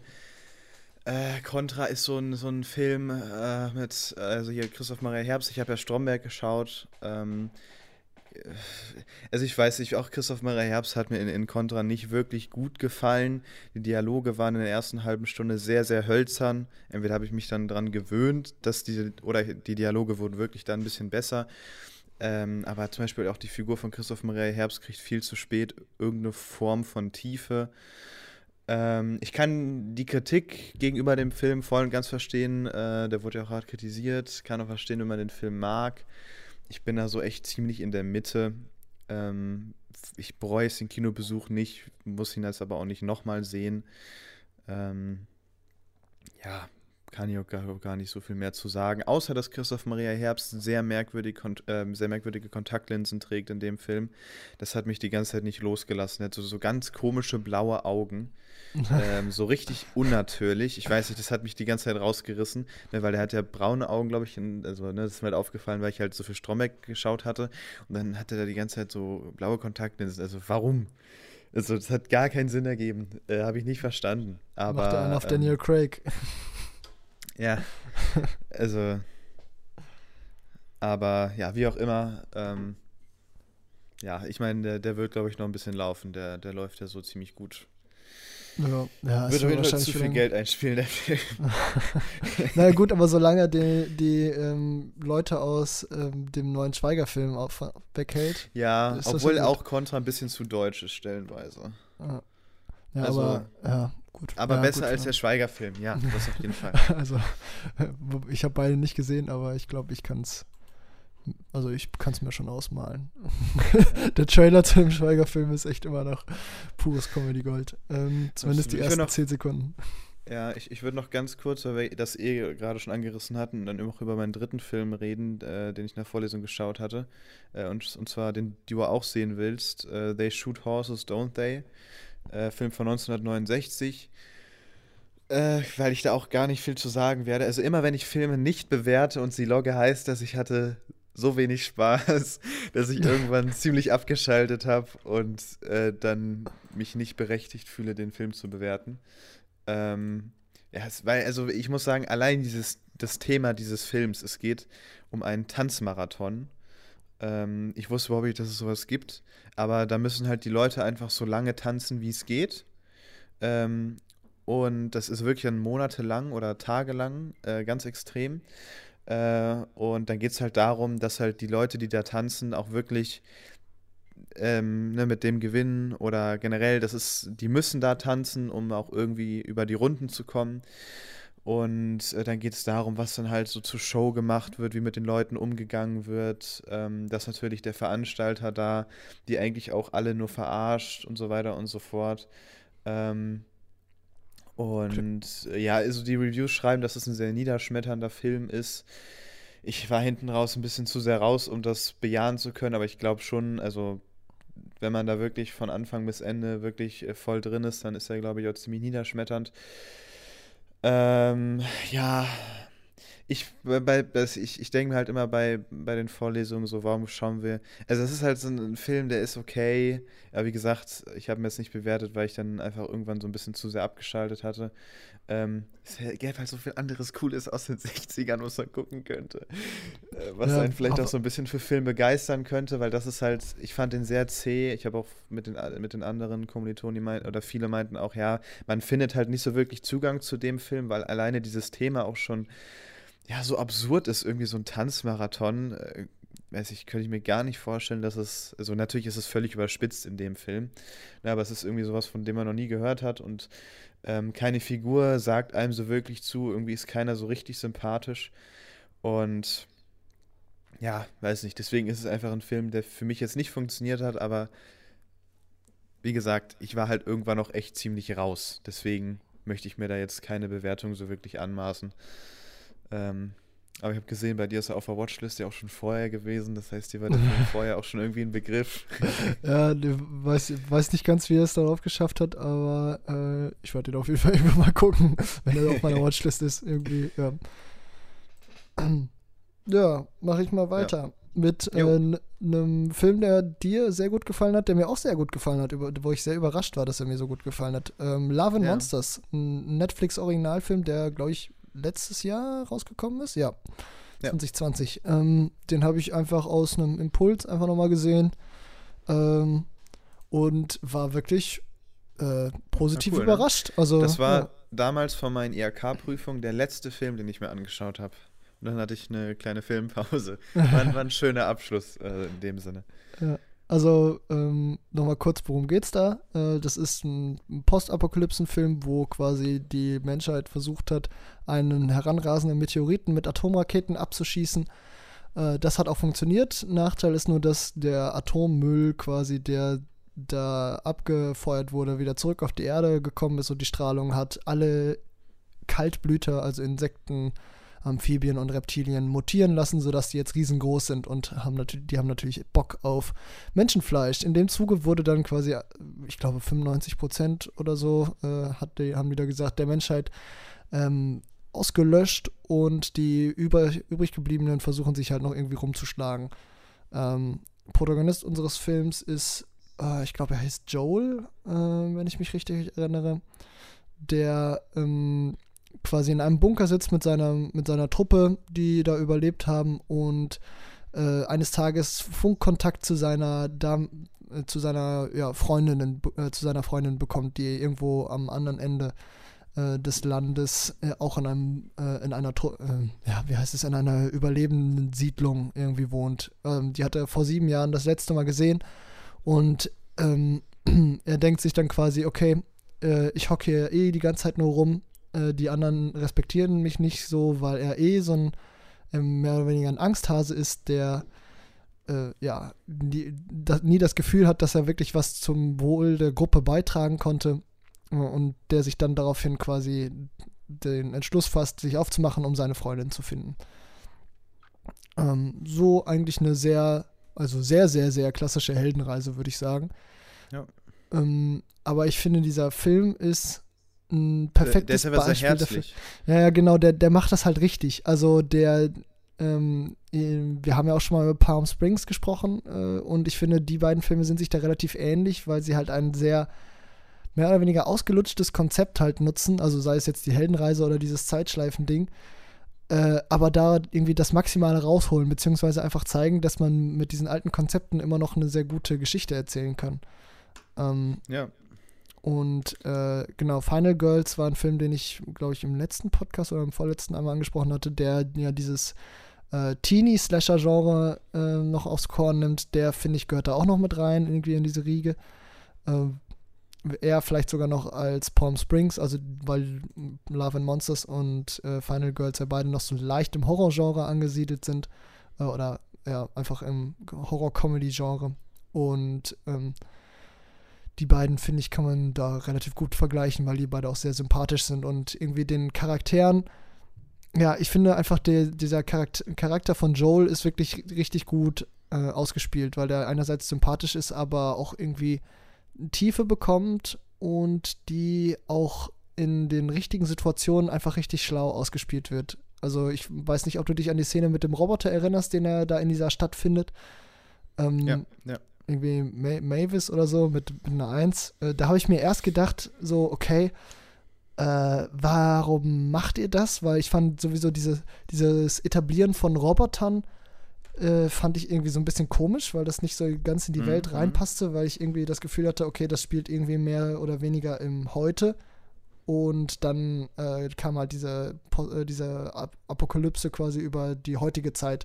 Irgendwie passten die Roboter für mich nicht so ganz rein. Aber ich finde, diese Szene mach, äh, macht das einfach richtig gut. Also diese, was der ähm, Roboter dann dem Joel dann noch erzählt und zeigt. Und diese Szene war einfach so herzerwärmend, die fand ich, äh, die fand, fand ich so die beste im Film. Okay, ähm, krass. Ja. Ja, also ich mache den Film ja auch äh, ziemlich gerne. Ähm, das, wie was ich halt meinte, er ist sehr herzlich, die Figuren funktionieren alle wirklich gut. Ne, hattest du, glaube ich, auch geschrieben in deiner Review. Hinten raus gibt es so eine kleine Sache, die so ein bisschen zu generisch ist. Äh, da bin ich auch voll dabei. Also das hätte vielleicht nicht sein müssen, aber ja, tut dem Film jetzt auch keinen Riesenabbruch. Ist halt ein spaßiges Ding, was man mal machen kann. Ja. Ähm, ich habe einen sehr vergleichbaren Film gesehen, zu dem ich sonst überleiten würde. Oder wolltest du noch was sagen? Nö, mach das doch gerne. Genau, und zwar habe ich mir Finch angeschaut. Ein, äh, die neue Apple TV Plus Produktion mit Tom Hanks in der Hauptrolle. Weil, also, man muss sagen, also, das, es ist auch ein Endzeitfilm und es geht auch um, äh, ja, die Hauptperson, äh, die mit einem Hund rumreist. was halt, und auch mit einem Roboter, äh, auch wenn der Roboter jetzt hier eine deutlich größere Rolle hat in Finch. Äh, Finch ist irgendwie, ein, also ich mag Tom Hanks eigentlich sehr gerne oder Filme mit ihm. Das ist so ein typischer Tom Hanks-Film, aber irgendwie hat der für mich nicht funktioniert, weil ich die Figuren in diesem Film halt leider nicht so, auch wenn die sehr herzlich waren, konnte ich die leider nicht so wirklich äh, greifen oder sie haben mich einfach nicht so berührt. Ich habe nicht so den Mega-Zugang zu denen gefunden. Ich weiß nicht wieso, weil eigentlich funktioniert sowas für mir mal ganz gut. Ähm, und der Film drückt dann halt so sehr auf die Tränendrüse. Es ist ein Film, der sehr, dann sehr viel mit Sentimentalität und auch Emotionalität spielt. Und wenn einem aber die Figuren dann gar nicht so viel bedeuten, dann ziehen diese ganzen Momente nicht und so zieht sich dann dadurch so ein bisschen der Film. Ähm, ja, ist, ist halt so ein, so ein Endzeitfilm, der visuell okay ist. Ich, ich, beim einigen Shots war ich mir nicht sicher, ob das jetzt besonders gut oder nicht so wirklich gut aussieht, weil da immer auch so ein Sandsturm ist und es, ja, also man sieht schon, dass es jetzt nicht das allerhöchste Budget gewesen sein wird. Ähm, aber ja, also ich sag mal so, wenn man Tom Hanks mag, macht man mit Finch prinzipiell nichts falsch. Aber ich habe mir am Ende, also im Endeffekt einfach deutlich mehr von diesem Film erhofft. Ähm, ja, wie gesagt, der hat mich halt echt überraschend kalt gelassen für so einen Film. Das hätte ich äh, so gar nicht erwartet gehabt. Ähm, ich weiß nicht, du wirst ihn ja wahrscheinlich nicht mehr angucken oder doch noch oder wenn es irgendwann mal passt oder? Ähm, ich werde mir den angucken, wenn sich auf Apple TV Plus genug Sehenswertes angesammelt hat, dass sich ah, ja, der okay. Probemonat lohnt. Ähm, also ja, ich habe ja, hab auf, auf Letterbox auch schon eine private Liste, wo ich die Produktion von Apple TV Plus, die ich irgendwann mal sehen möchte, angesammelt habe und dann irgendwann, wenn da mal so keine Ahnung, 10, 11 zusammengekommen sind, dann gönne ich mir mal den Probemonat und gucke das alles weg. Aber bisher ja. ist, der, ist die Liste noch sehr überschaubar. ja. ja mir wird gerade auch nur noch als Apple TV Plus Produktion von Filmen äh, wird mir nur noch Cherry einfallen und den muss man jetzt nicht unbedingt gucken. Ja, es gab, es gibt auch noch diesen anderen Tom Hanks Film, der da drauf ist. Ach äh, so, äh, ja, ähm, ja, stimmt, ja, der, der, ist halt auch nicht so heftig. Ja, nee, der, der ja. ist auch nicht auf meiner Liste. Ich müsste einmal kurz überlegen, was da ich habe Ted Lasso angefangen. Oh, Ted Lasso, der, von dem hört man ja auch viel Gutes. Ist das auch Apple ja, also, TV Plus, oder? Ja, ja, genau, genau. Ist, ich dachte mir dann, äh, ja komm, ich hole mir dann erstmal eben wieder einen Monat und schau mal da rein. Also ich habe erst zwei Folgen geguckt. Ich habe mich noch nicht schockverliebt, äh, wie zum Beispiel bei Stromberg. Aber ja, mal gucken. Also ich werde da, denke ich, noch, wenn ich Zeit habe, wieder ein bisschen reingucken. Ja. ja okay. Und es gibt noch irgendeine andere Serie mit Chris Evans. Ähm, die ich sehr interessant fand. Ähm, auch, glaube ich, mit Michelle Dockery. Ich schau mal gerade, weil die wollte ich auch immer mal schauen, weil die wirklich gut aussah. Aber bin bis jetzt noch nicht zugekommen. Ich schau mal gerade, wie die heißt. Die war auch auf Letterbox tatsächlich. Also es ist keine ewig lange Serie. Äh, aber sagt die wahrscheinlich gerade auch nichts, ne? Ach, Defending Jacob Ja, genau, von, von, von, von dem, äh, der Imitation Game und Passengers gemacht hat. Ah, von Morton okay. Tildum. Tildum, genau. Tildum, Tildum, Tildum. Hat eine 3.9 die Serie. Okay. Wobei für eine ähm. Serie ist eine 3.9 auch schon wieder durchschnittlich. Ich habe irgendwie das Gefühl, auf Letterboxd werden Serien tendenziell immer besser bewertet. Ja, das stimmt. Es ist, ist okay. 3.9 ist noch. Äh, ist, also ist es, glaube wird. Ja, aber es wird, glaube ich, nicht schlecht sein. Ja, ja, nee, Also klar, meine Erwartung wäre jetzt, dass ich dem dann am Ende dann auch vier Sterne gebe, wenn ich mir das angucke. Ja. Ähm, ja. Jetzt noch mal kurz der Stuff, der auf Apple TV Plus ist, den ich mir auf meine Liste gesetzt habe, ist einmal noch Wolfwalkers, ähm, dieser ah, ja. Animationsfilm. Dieser Animationsfilm, ja, ja. Genau. Und äh, Calls ist, ich weiß nicht, ob das schon raus ist, ist äh, eine Produktion von Fede Alvarez, der doch auch hier Don't Breathe gemacht hat. Ah ja. Ähm, okay. ich weiß nicht, ob das eine Miniserie ist oder ein Film. 153 Minuten sieht eher nach Film aus. Ähm, aber ich glaube, das kommt erst noch, weil hier auch noch kein Cast irgendwie ähm, aufgelistet ist. Und natürlich irgendwann Killers of the Flower Moon, der neue Scorsese-Film, wenn der kommt. Und äh, es gibt Stimmt, noch ja. eine Miniserie von Pablo Larraín, Lindsay Story, äh, die interessiert mich auch mit Julian Moore äh, und Clive Owen und Jennifer Jason Lee in den Hauptrollen. Oh, Dane, Dane Dahan auch. Äh, ist auch dieses Jahr rausgekommen, hat äh, jetzt nicht die Überbewertung auf Letterboxd aber Pablo Larraín ist ein Regisseur, den ich eigentlich, ähm, also ich habe bis jetzt nur Jackie von ihm gesehen, aber demnächst kommt ja auch Spencer von ihm raus und Emma ist, turnt auch noch auf meiner Watchlist rum. Also eigentlich ein Regisseur, mit dem ich eigentlich ganz gut was anfangen kann. Ja. Und wahrscheinlich hat auch wieder, ah nee, okay, nee, ähm, die Filmmusik ist ein unbeschriebenes Blatt für mich gerade. Aber äh, auf jeden Fall, das ist auch noch auf meiner Liste für Apple TV Plus.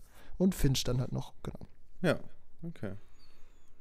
Ähm, ja, dann mach doch gerne weiter. Mach ich gerne weiter. Ähm, wir haben ja gerade über deutsche Filme geredet, äh, die mittelmäßig bis sehr mittelmäßig sind. Ähm, ich habe eine Empfehlung, einen sehr guten deutschen Film, äh, der äh, auf Mubi gerade verfügbar ist, glaube ich, noch für neun Tage. Also wenn der Podcast rauskommt, wahrscheinlich gerade nicht mehr.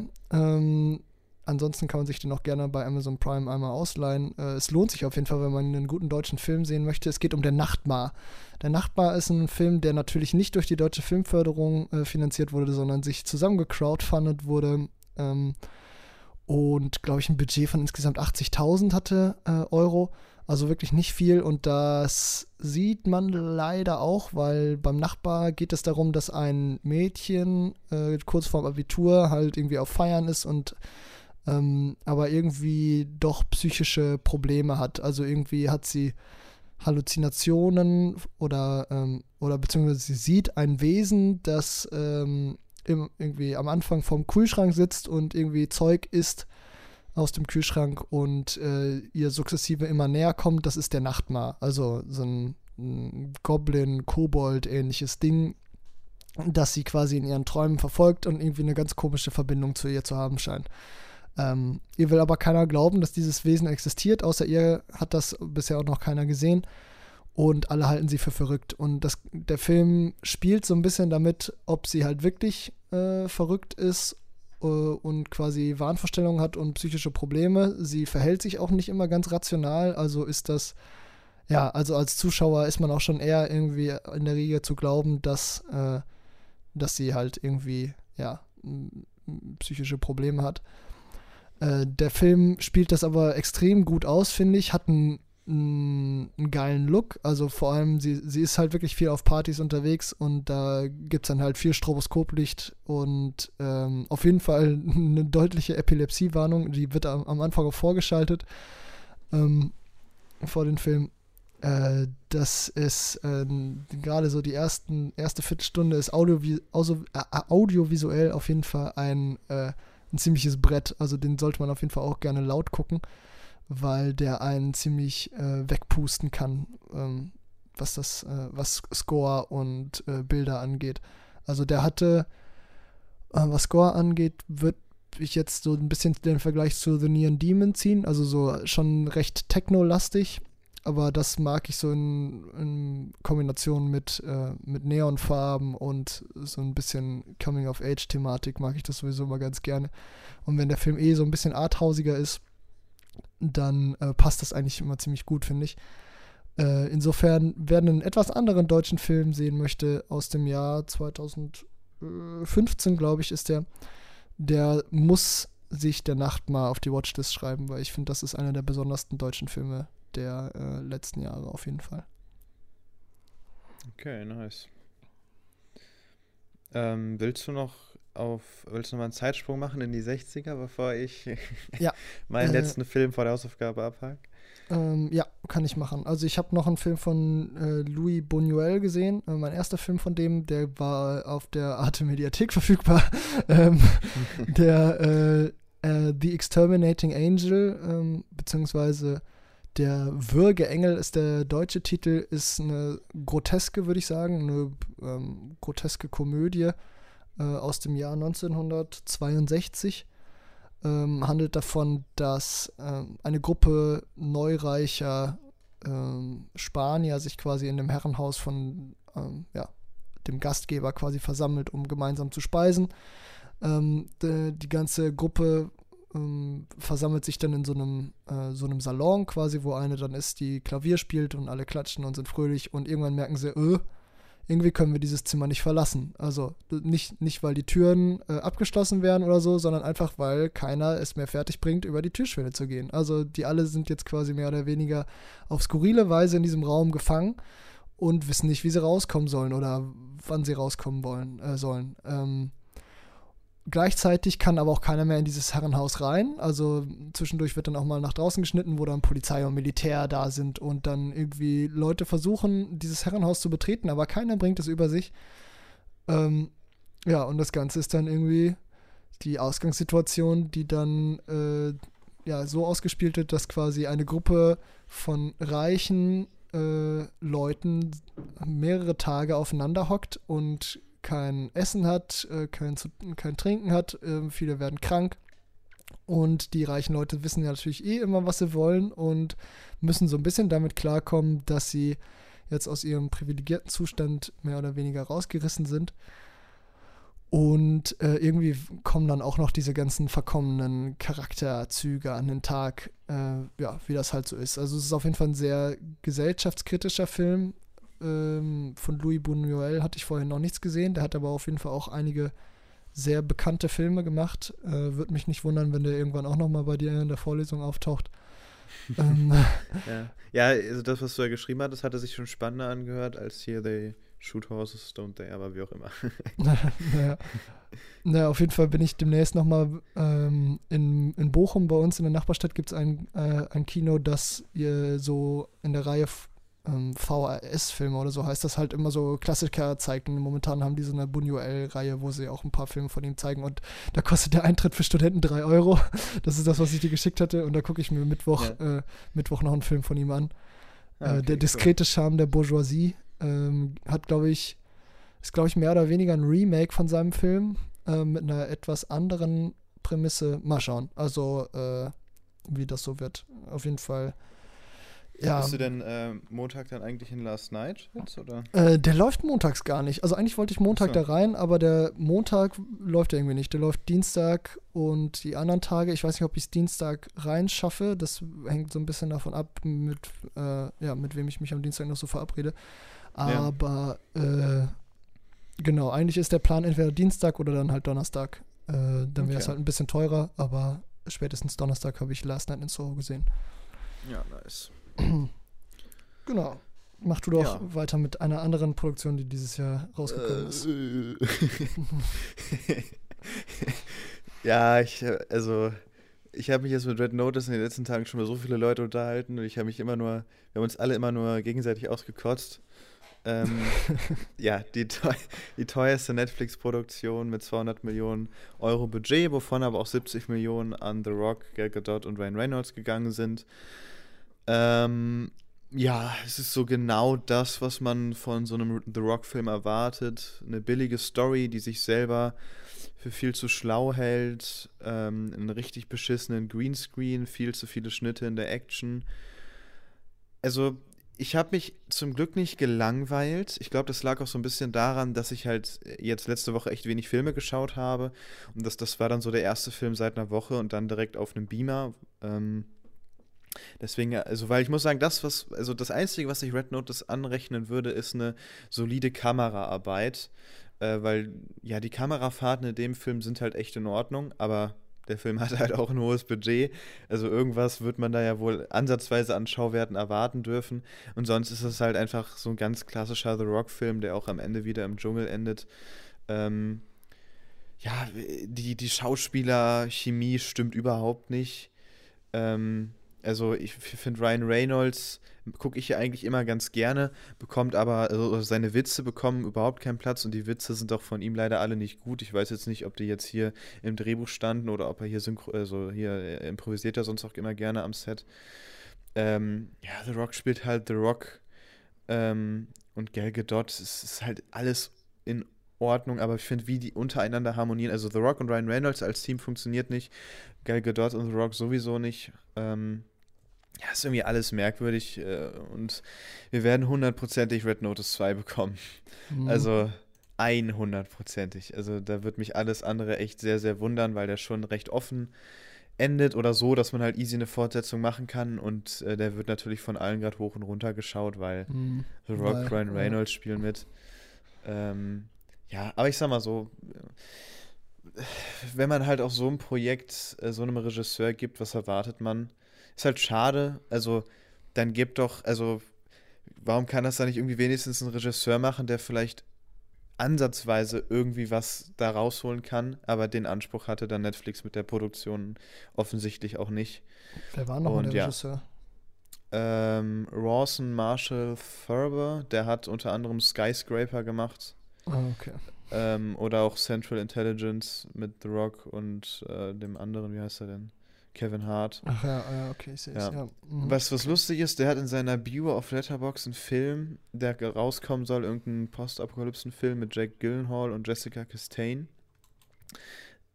Eigentlich hat sich das spannend angehört, das Projekt, aber dem Regisseur, äh, Regisseur traue ich gar nichts zu. Also, der hat unter anderem ja auch hier Wir sind die Millers gemacht.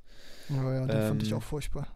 Ja, also ja, weiß ich, das ist so ein Regisseur, der, also, der macht die so super massentaugliche Filme, die alle nichts können irgendwie. Ja, ja, okay. Ja, also ich gucke mir den nicht an. Äh, hatte nee. ich ja auch vorher nicht vor, aber.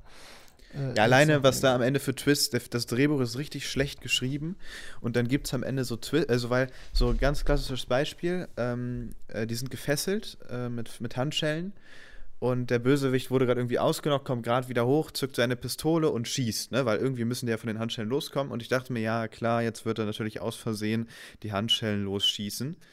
Und später gibt es dann irgendwie Twists, dass das ja alles geplant war. Also, na, das Drehbuch versucht im Nachhinein, ähm, also ich habe das Gefühl, die wussten komplett, das ist voll den Dünnpfiff, den die da geschrieben haben, aber wir wollen es noch irgendwie so tun, als ob das ja alles gewollt war und dass wir einfach super schlau sind. Ähm, also sie probieren dieses faule Drehbuch nochmal irgendwie dann mit ihren Twists zu rechtfertigen und das war alles.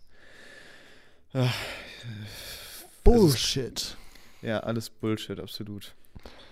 Ja, dann äh, schließe ich doch vor der Hausaufgabe noch mit einem Film, der absolut kein Bullshit ist, der ähm, ja. jetzt letztens auf dem Fantasy Filmfest lief und jetzt aber auch schon äh, für Video on Demand verfügbar ist bei Amazon Prime, unter anderem äh, zum Ausleihen. Ich habe ihn gesehen bei Kino on Demand, ein Streamingdienst, dem man, äh, für den man sich nicht anmelden muss und dann für 3,99 bis 4,99 halt einen Film ausleihen kann und dabei dann ein Kino unterstützen kann, das man sich vorher auswählt äh, ist ein Projekt, das quasi, glaube ich, während entweder über Corona halt ins Leben gerufen wurde oder schon vorher existierte, aber jetzt halt ein bisschen ja, mehr genutzt wird. Äh, ist, ist, jetzt keine Produktplatzierung, sondern äh, ist einfach ein, ein, Dienst, den ich jetzt auch so für mich entdeckt habe. Äh, das erste Mal, wenn man da einen Film ausleiht, kriegt man einen 5 Euro Kinogutschein, äh, den ich dann vielleicht auch für Last Night on Soho schon direkt einlösen werde. Mal schauen. Ja, ja. Ähm, Genau, äh, gesehen habe ich Pick, der neue Film mit Nicolas Cage, der äh, der absolute Wahnsinn ist. Also sowohl Nicolas Cage als auch Pick.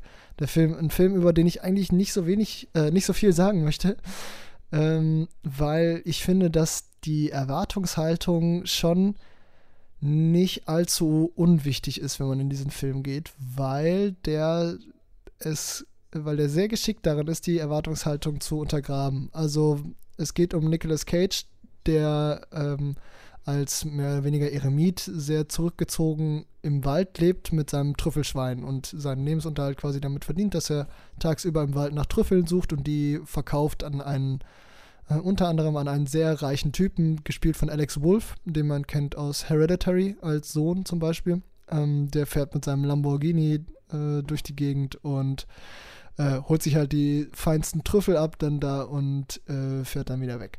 Äh, eines Tages, beziehungsweise eines Nachts, wird dann aber ähm, Nicolas Cage K.O. geschlagen und sein Schwein wird entführt. Und ja, er macht sich dann halt quasi zur Aufgabe, äh, äh, den Typen zu finden, der ihm das Schwein geklaut hat und sich dieses Schwein zurückzuholen. Ähm, ja, so viel zur Ausgangslage. Ähm, man hat ja jetzt schon eine gewisse Erwartung, die daran geknüpft wird. Ich finde aber, ja, wie gesagt, der Film macht das gut. sehr gut. Ja, cool. Ähm, mehr möchte ich nicht sagen. Guckt euch diesen Film an, es lohnt sich wirklich. Es ist äh, auch. Oh, geht er sogar auch nur 90 Minuten, ne? Ja, genau. Ähm, das ist äh, sehr kurz. Der ist auch relativ langsam. Das heißt, die 90 Minuten fühlen sich auch schon an wie so zwei Stunden, aber nicht im okay. negativen Sinne. Also, ich sag mal, okay. man. Äh, es, es, ist nicht so, dass man da Sitzfleisch braucht. Der Film äh, hat ein sehr gutes Pacing, geht äh, auf jeden Fall kurzweilig vorbei, aber er fühlt sich nicht an wie 90 Minuten. Ähm, ja, genau. Also Ganz ich finde im auch, Gegensatz. ja, ne, ne, ich, ich, wollte nur sagen, wollte nur sagen, äh, wenn man mal wieder einen guten Nicolas Cage-Film sehen möchte, weil so, äh, der hat ja schon mittlerweile den Ruf, so ein bisschen viel zu overacten und eher so in der Trash-Schiene unterwegs zu sein. Aber hier zeigt er nochmal, dass er ein Oscar-Preisträger ist. Und warum? Und der spielt auch wieder sehr, sehr gut. Also wie gesagt, Amazon Prime oder Kino on Demand oder irgendwo anders, wo man Filme ausleihen kann. Ja. Äh, auf YouTube gibt es ihn bestimmt auch mittlerweile. Äh, auf jeden Fall anschauen. Also, allerspätestens, also ich werde mir auf jeden Fall auch noch anschauen, weil ich das ist, denke ich, so ein Ding, dann braucht man nochmal für die Top. Also ich weiß nicht, ob es für mich auch gilt. doch, ich, doch, doch, doch, ich glaube, der ja. gefällt dir auch. Also ähm, Top 22, äh, bevor ich die veröffentliche, muss ich mir den eigentlich noch einmal angeschaut haben. Ja. Und ich könnte mir vorstellen, dass Nicolas Cage auch eventuell einen Oscar, zumindest eine Nominierung ähm, okay. in Aussicht gestellt bekommen könnte. Weil, wie gesagt, es ist halt das Comeback des Jahrzehnts, würde ich sagen. Ich weiß nicht, wann Nicolas Cage das letzte Mal einen guten Film gemacht hat, also bis auf Mandy, aber in Mandy war, Mandy ist halt der absolute Genrefilm, den man auch nur mögen kann, wenn man halt auf sowas steht halt. Und er ist da auch gnadenlos am Overacten. Also der Oscar ist da auch weit entfernt. Äh, das letzte gute, was ich wo ich mich jetzt dran erinnern könnte, wäre Living Las Vegas, was ich von dem gesehen habe. Und das war irgendwann in den späten 90ern. Okay. Also, der ist ja jetzt schon so ein bisschen unterwegs wie Bruce Willis gerade halt so. Ja, ja, die Low-Budget-Schiene und das, was halt angeboten wird, wird gemacht. Und ja. Ja. Gönnen, ähm, gönnen. Ja, Macbeth. Macbeth. also eigentlich wäre auch besser, wenn du darüber erzählst. Weil, also, ja, Macbeth, unsere Hausaufgabe, äh, Shakespeare-Verfilmung aus dem Jahr 2015. Ähm, genau, hattest du ausgesucht. Und ich weiß, also ich muss sagen, ich hatte natürlich auch echt eine andere Erwartungshaltung. Ich habe das auch gar nicht verstanden erst. Ähm, dass dann, also, ne, ich mache den Film an, dachte mir so, ja, okay, startet ganz nett. Und dann fangen die an zu reden. Und dann reden die, die weiter. Ja. Und, und dann, dann dachte ich mir so, ja gut, ne, das werden jetzt so ein paar Dialogfetzen sein, nachher werden die auch wieder normal reden. Nee. die reden die ganze Zeit wirklich sehr geschwollen, wohl irgendwie aus dem aus irgendeinem Theaterstück sind die Dialogszenen. Das ist der Originaltext, das ist der Originaltext, Originaltext. von Shakespeare. Ja. ja. Ähm, und ich muss sagen, ja, das hat mich, also hat mir einfach komplett den Zugang zu diesem Film verwehrt, weil ich dann vielleicht auch einfach nicht, also ich muss sagen, ich hatte jetzt echt eine lange Durststrecke an Filmen bis Last Night in So, also so gefühlt den einz die einzigen beiden, oder ne, ich habe The Harder They Fall hatten wir zusammengeschaut ähm, und danach kam dann erstmal eine sehr lange Durchstrecke bis Last Night, die mir wirklich, oder wo mir ein Film mal wieder wirklich richtig gut gefallen hat, äh, ne, weil ich habe in der Zwischenzeit Eternals nochmal gesehen ähm, und alles so okay. Und irgendwie war ich dann vielleicht bei Macbeth auch so ein bisschen zu ungeduldig oder habe mich dann so nicht so wirklich drauf einlassen können. Aber es sind halt wirklich sehr sperrige Dialoge. Ähm, und es gibt ja teilweise auch wirklich, also es ist ja nicht so, äh, dass man durchgehend den Soundtrack oder Landschaftsaufnahmen sieht, sondern es ist ja teilweise auch wirklich, es gibt ja lange Passagen, wo die einfach nur quaken. Und ja, äh, ja das, äh, Wobei der Film schon, schon durchkomponiert ist, würde ich sagen. Also ich habe jetzt wenige Stellen, sind mir aufgefallen, wo keine Filmmusik ist. Ja, gut, also das stimmt ah. schon, aber ich meine, äh, ja, ich verstehe, was Filmmusik ist jetzt nicht zu jedem, zu jedem mhm. Zeitpunkt so spektakulär, dass ich dann ja. mit der Musik mitweibe, so vom Ding her. Ja. Nee, also ich finde auch, genauso wie bei Pick, ist äh, Macbeth, aber aus anderen Gründen ein Film, wo die Erwartungshaltung sehr wichtig ist. Weil mir hat das jetzt zum ja, Beispiel ja. sehr geholfen. Du hast mich ja vorgewarnt, du hast den ja ein oder zwei Tage vor mir gesehen und dann schon gesagt, okay, äh, mach dich auf Originaldialoge gefasst. Ja. Ähm, und insofern bin ich da, glaube ich, nochmal mit einer ganz anderen Erwartungshaltung rangegangen als du. Ähm, und konnte das schon sehr viel mehr fühlen, äh, gehe ich halt mal jetzt von aus. Ähm, ja ich habe äh, tatsächlich erst versucht, den Film im englischen Original zu schauen, habe dann auch zehn Minuten abgebrochen, habe den wieder von vorne geguckt in der deutschen Synchro, weil, äh, also die ja, deutsche Synchro, das, das, ist schon sehr hart zu verstehen. Also ich habe jetzt auch in der deutschen Synchro nicht alles wirklich so nachvollziehen können, was da gesagt wird. Äh, die Kernsachen habe ich aber auf jeden Fall verstanden. Und ich finde, die, ähm, dieser, äh, diese Sprache gibt dem Film auf jeden Fall was hinzu. Also macht auf jeden Fall, äh, ähm, was ich jetzt in meiner Review in Letterboxd geschrieben habe, ist, finde ich, dass dieser Film sehr schicksalsgeschwängert ist. Ich finde, der fühlt sich an wie so eine riesige, wie so ein riesiges Epos, das so, ähm, ja, irgendwie, fühlt, der fühlt sich einfach sehr groß an und ähm, irgendwie so, ja, schicksalstriefend einfach. Alles so, wie die Leute mhm. reden, die bewegen sich, äh, der ist ja auch schon sehr langsam, die bewegen sich viel in Zeitlupe oder starren einfach in die Gegend rum.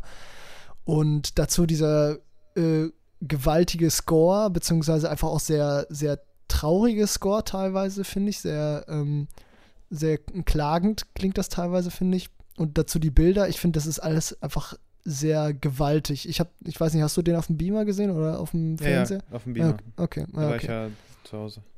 Okay, ja, dann wenigstens etwas, weil ich finde, den sollte man auch auf einem sehr großen Bildschirm sehen, weil die Bilder sind teilweise vor allem zum Ende hin, also äh, besonders herausstechend tut für mich die Eröffnungsszene und das Ende. Ähm, die sind teilweise schon wirklich großartig. Also ähm, so was Color Grading angeht und die ähm, die, die Bemalung der Gesichter, wie das in Szene gesetzt ist, äh, finde ich absolut fantastisch. Also ist natürlich schon irgendwie ein Slowburner, auf dem man stilistisch auch irgendwie stehen muss. Ähm, ich kann auch verstehen, wenn einen das irgendwie anödet, vor allem wenn man von den Dialogen eh schon abgefuckt ist, dann glaube ich, ist das eher noch ein, äh, ein Tropfen, der da äh, das fast zum Überlaufen bringen könnte. Ähm, aber wenn man sich da irgendwie gut reinfühlt, äh, oder sich so ein bisschen an die Dialoge gewöhnt hat, vielleicht, äh, oder einfach weiß, was auf einen zukommt, dann hat der so einen ganz besonderen Vibe, finde ich, der einen irgendwie mitreißt. Insofern, ja, ist es halt wirklich, finde ich, super wichtig, mit was für einer Erwartungshaltung man an den mhm, Film mhm, rangeht. Ja. Weil der fühlt ja, sich absolut. schon ein bisschen an, mh, ja, nicht so wie Theater, aber ist auf jeden Fall irgendwie schon, also die, die Schauspieler, sag ich mal, haben ja jetzt nicht unbedingt Lines, die sie sagen müssen, die sonderlich alltäglich sind. Und insofern wirkt das alles ja auch irgendwie so ein bisschen hölzern, mehr oder weniger. Oder ja, halt genau. irgendwie so äh, total abgehoben. Irgendwie wie in so einem Paralleluniversum irgendwie stattfindend. Ähm, die Inszenierung unterstützt das Ganze irgendwie nochmal so ein bisschen. Äh, aber ja, insofern kann ich da auch super verstehen, wenn, wenn man da irgendwie auf Distanz geht und sagt, äh, äh was, ist, was ist das für ein Scheiß? Ja. Ja, ähm, genau, also ich glaube, ne, also, also ich bin eigentlich echt so mit der Erwartungshaltung reingegangen, äh, dass das irgendwie so ein Action-Ritterfilm wird mit geilen Bildern. Ja, ich, hat, ich hatte also, so einen zweiten The King erwartet eigentlich, mehr oder weniger. Ja, ja, genau, sowas in der Richtung und das ist ja halt was völlig anderes, das muss man ja. ganz klar sagen. Ja. Ich glaube ja. The King basiert ja sogar auch auf einem Shakespeare Play, ne? Irgendwie King Henry Kann gut sein, oder so. Ja, ja. Und das, da finde ich das nochmal irgendwie, äh, ja, witzig, das so zu vergleichen, wie da die unterschiedlichen Takes sind, weil die beiden sind ja schon relativ realistisch, würde ich sagen, so was, was Ritterfilme angeht. Äh, also sind jetzt keine kompletten over-the-top CGI-Blockbuster wie jetzt ein, ja, okay, Ridley Scott ist jetzt wahrscheinlich mit äh, The Last Duel das falsche Beispiel, aber der hat ja vorher schon Sachen gemacht, die was weiß Kingdom, Kingdom of Heaven zum Beispiel, die ja irgendwie schon ähm, in eine andere Riege schlagen, auf jeden Fall, als jetzt mhm, diese, diese ja. Art von Mittelalterfilm. Ja, und ja, irgendwie, also Macbeth hat mich, glaube ich, einfach zur richtigen Zeit richtig erwischt und ich hatte den auch schön laut aufgedreht und Sounddesign und der Score, die ballern halt wirklich alles weg. Also ich, den Score finde ich wirklich absolut fantastisch. Ich habe kurz überlegt, ob ich die äh, Score Top 10 äh, Liste, die, äh, die wir jetzt gemacht haben, ob ich die nochmal kurz aktualisiere, aber dafür muss ich den Film, glaube ich, nochmal sehen. Ja, weil, ja. also der, ja, weiß ich, ich finde den als Gesamtpaket einfach super stimmig ähm, und ich würde es nicht ausschließen, den eventuell auch nochmal auf die viereinhalb hochzuwerten, wenn ich den nochmal sehe, aber ähm, ja, also es ist halt auf jeden Fall ein, ein, Film für einen großen Bildschirm, für ein, für ein gutes Soundsystem. Ja, das auf ja, jeden Fall. Ja, also, ja. ja doch, doch, ja, ja. Ähm, ich kann auch verstehen, wenn man ihn nicht mag. Also, ähm, wie gesagt, The King und Valhalla Rising, so, beziehungsweise Nicholas Winning Refn würde ich so als Vergleich noch anziehen, wenn man mit dem was anfangen kann hm. und dann gerne sehen möchte, wie der an so einen The King rangehen würde, dann ist äh, Macbeth wahrscheinlich schon so die richtige Wahl. Außer, ja, Valhalla Rising gibt es ja auch noch von Nicholas Winning Refn, aber der ist schon, schon noch irgendwie etwas anders. Zumindest vom Color Grading her. Ähm, sehr viel dreckiger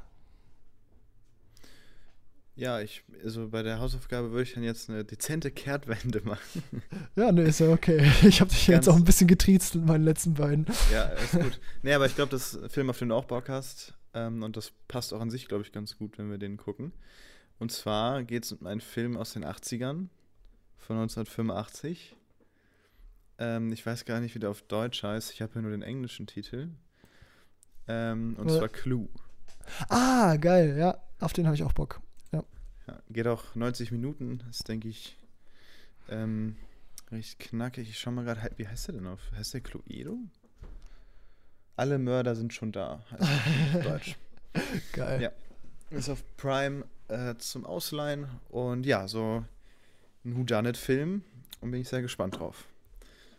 Ja. 3,8 auf Letterbox lässt auf jeden Fall hoffen, denke ich mal. Ja. Ja, ich glaube, der nimmt das Ganze so ein bisschen aufs Korn, oder? Der hat doch Comedy-Elemente. Genau, ich glaube, ja. Ja.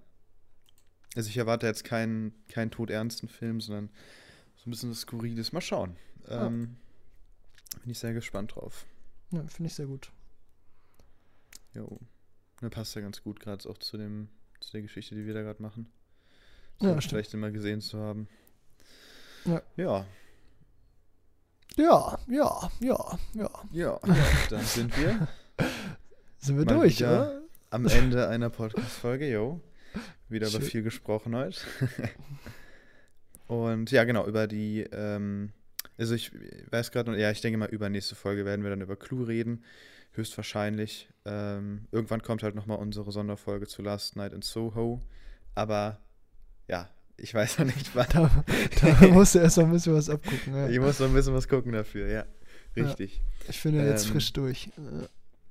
Ach, du bist komplett durch, ja, nice. Ich bin jetzt komplett okay. durch seit gestern mit Deep Red. Jo.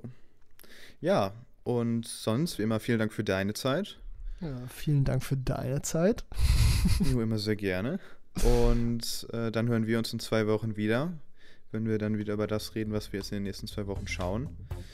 Und ja, dann würde ich sagen, bis dahin. Macht's gut. Und ciao, ciao. Ciao, ciao.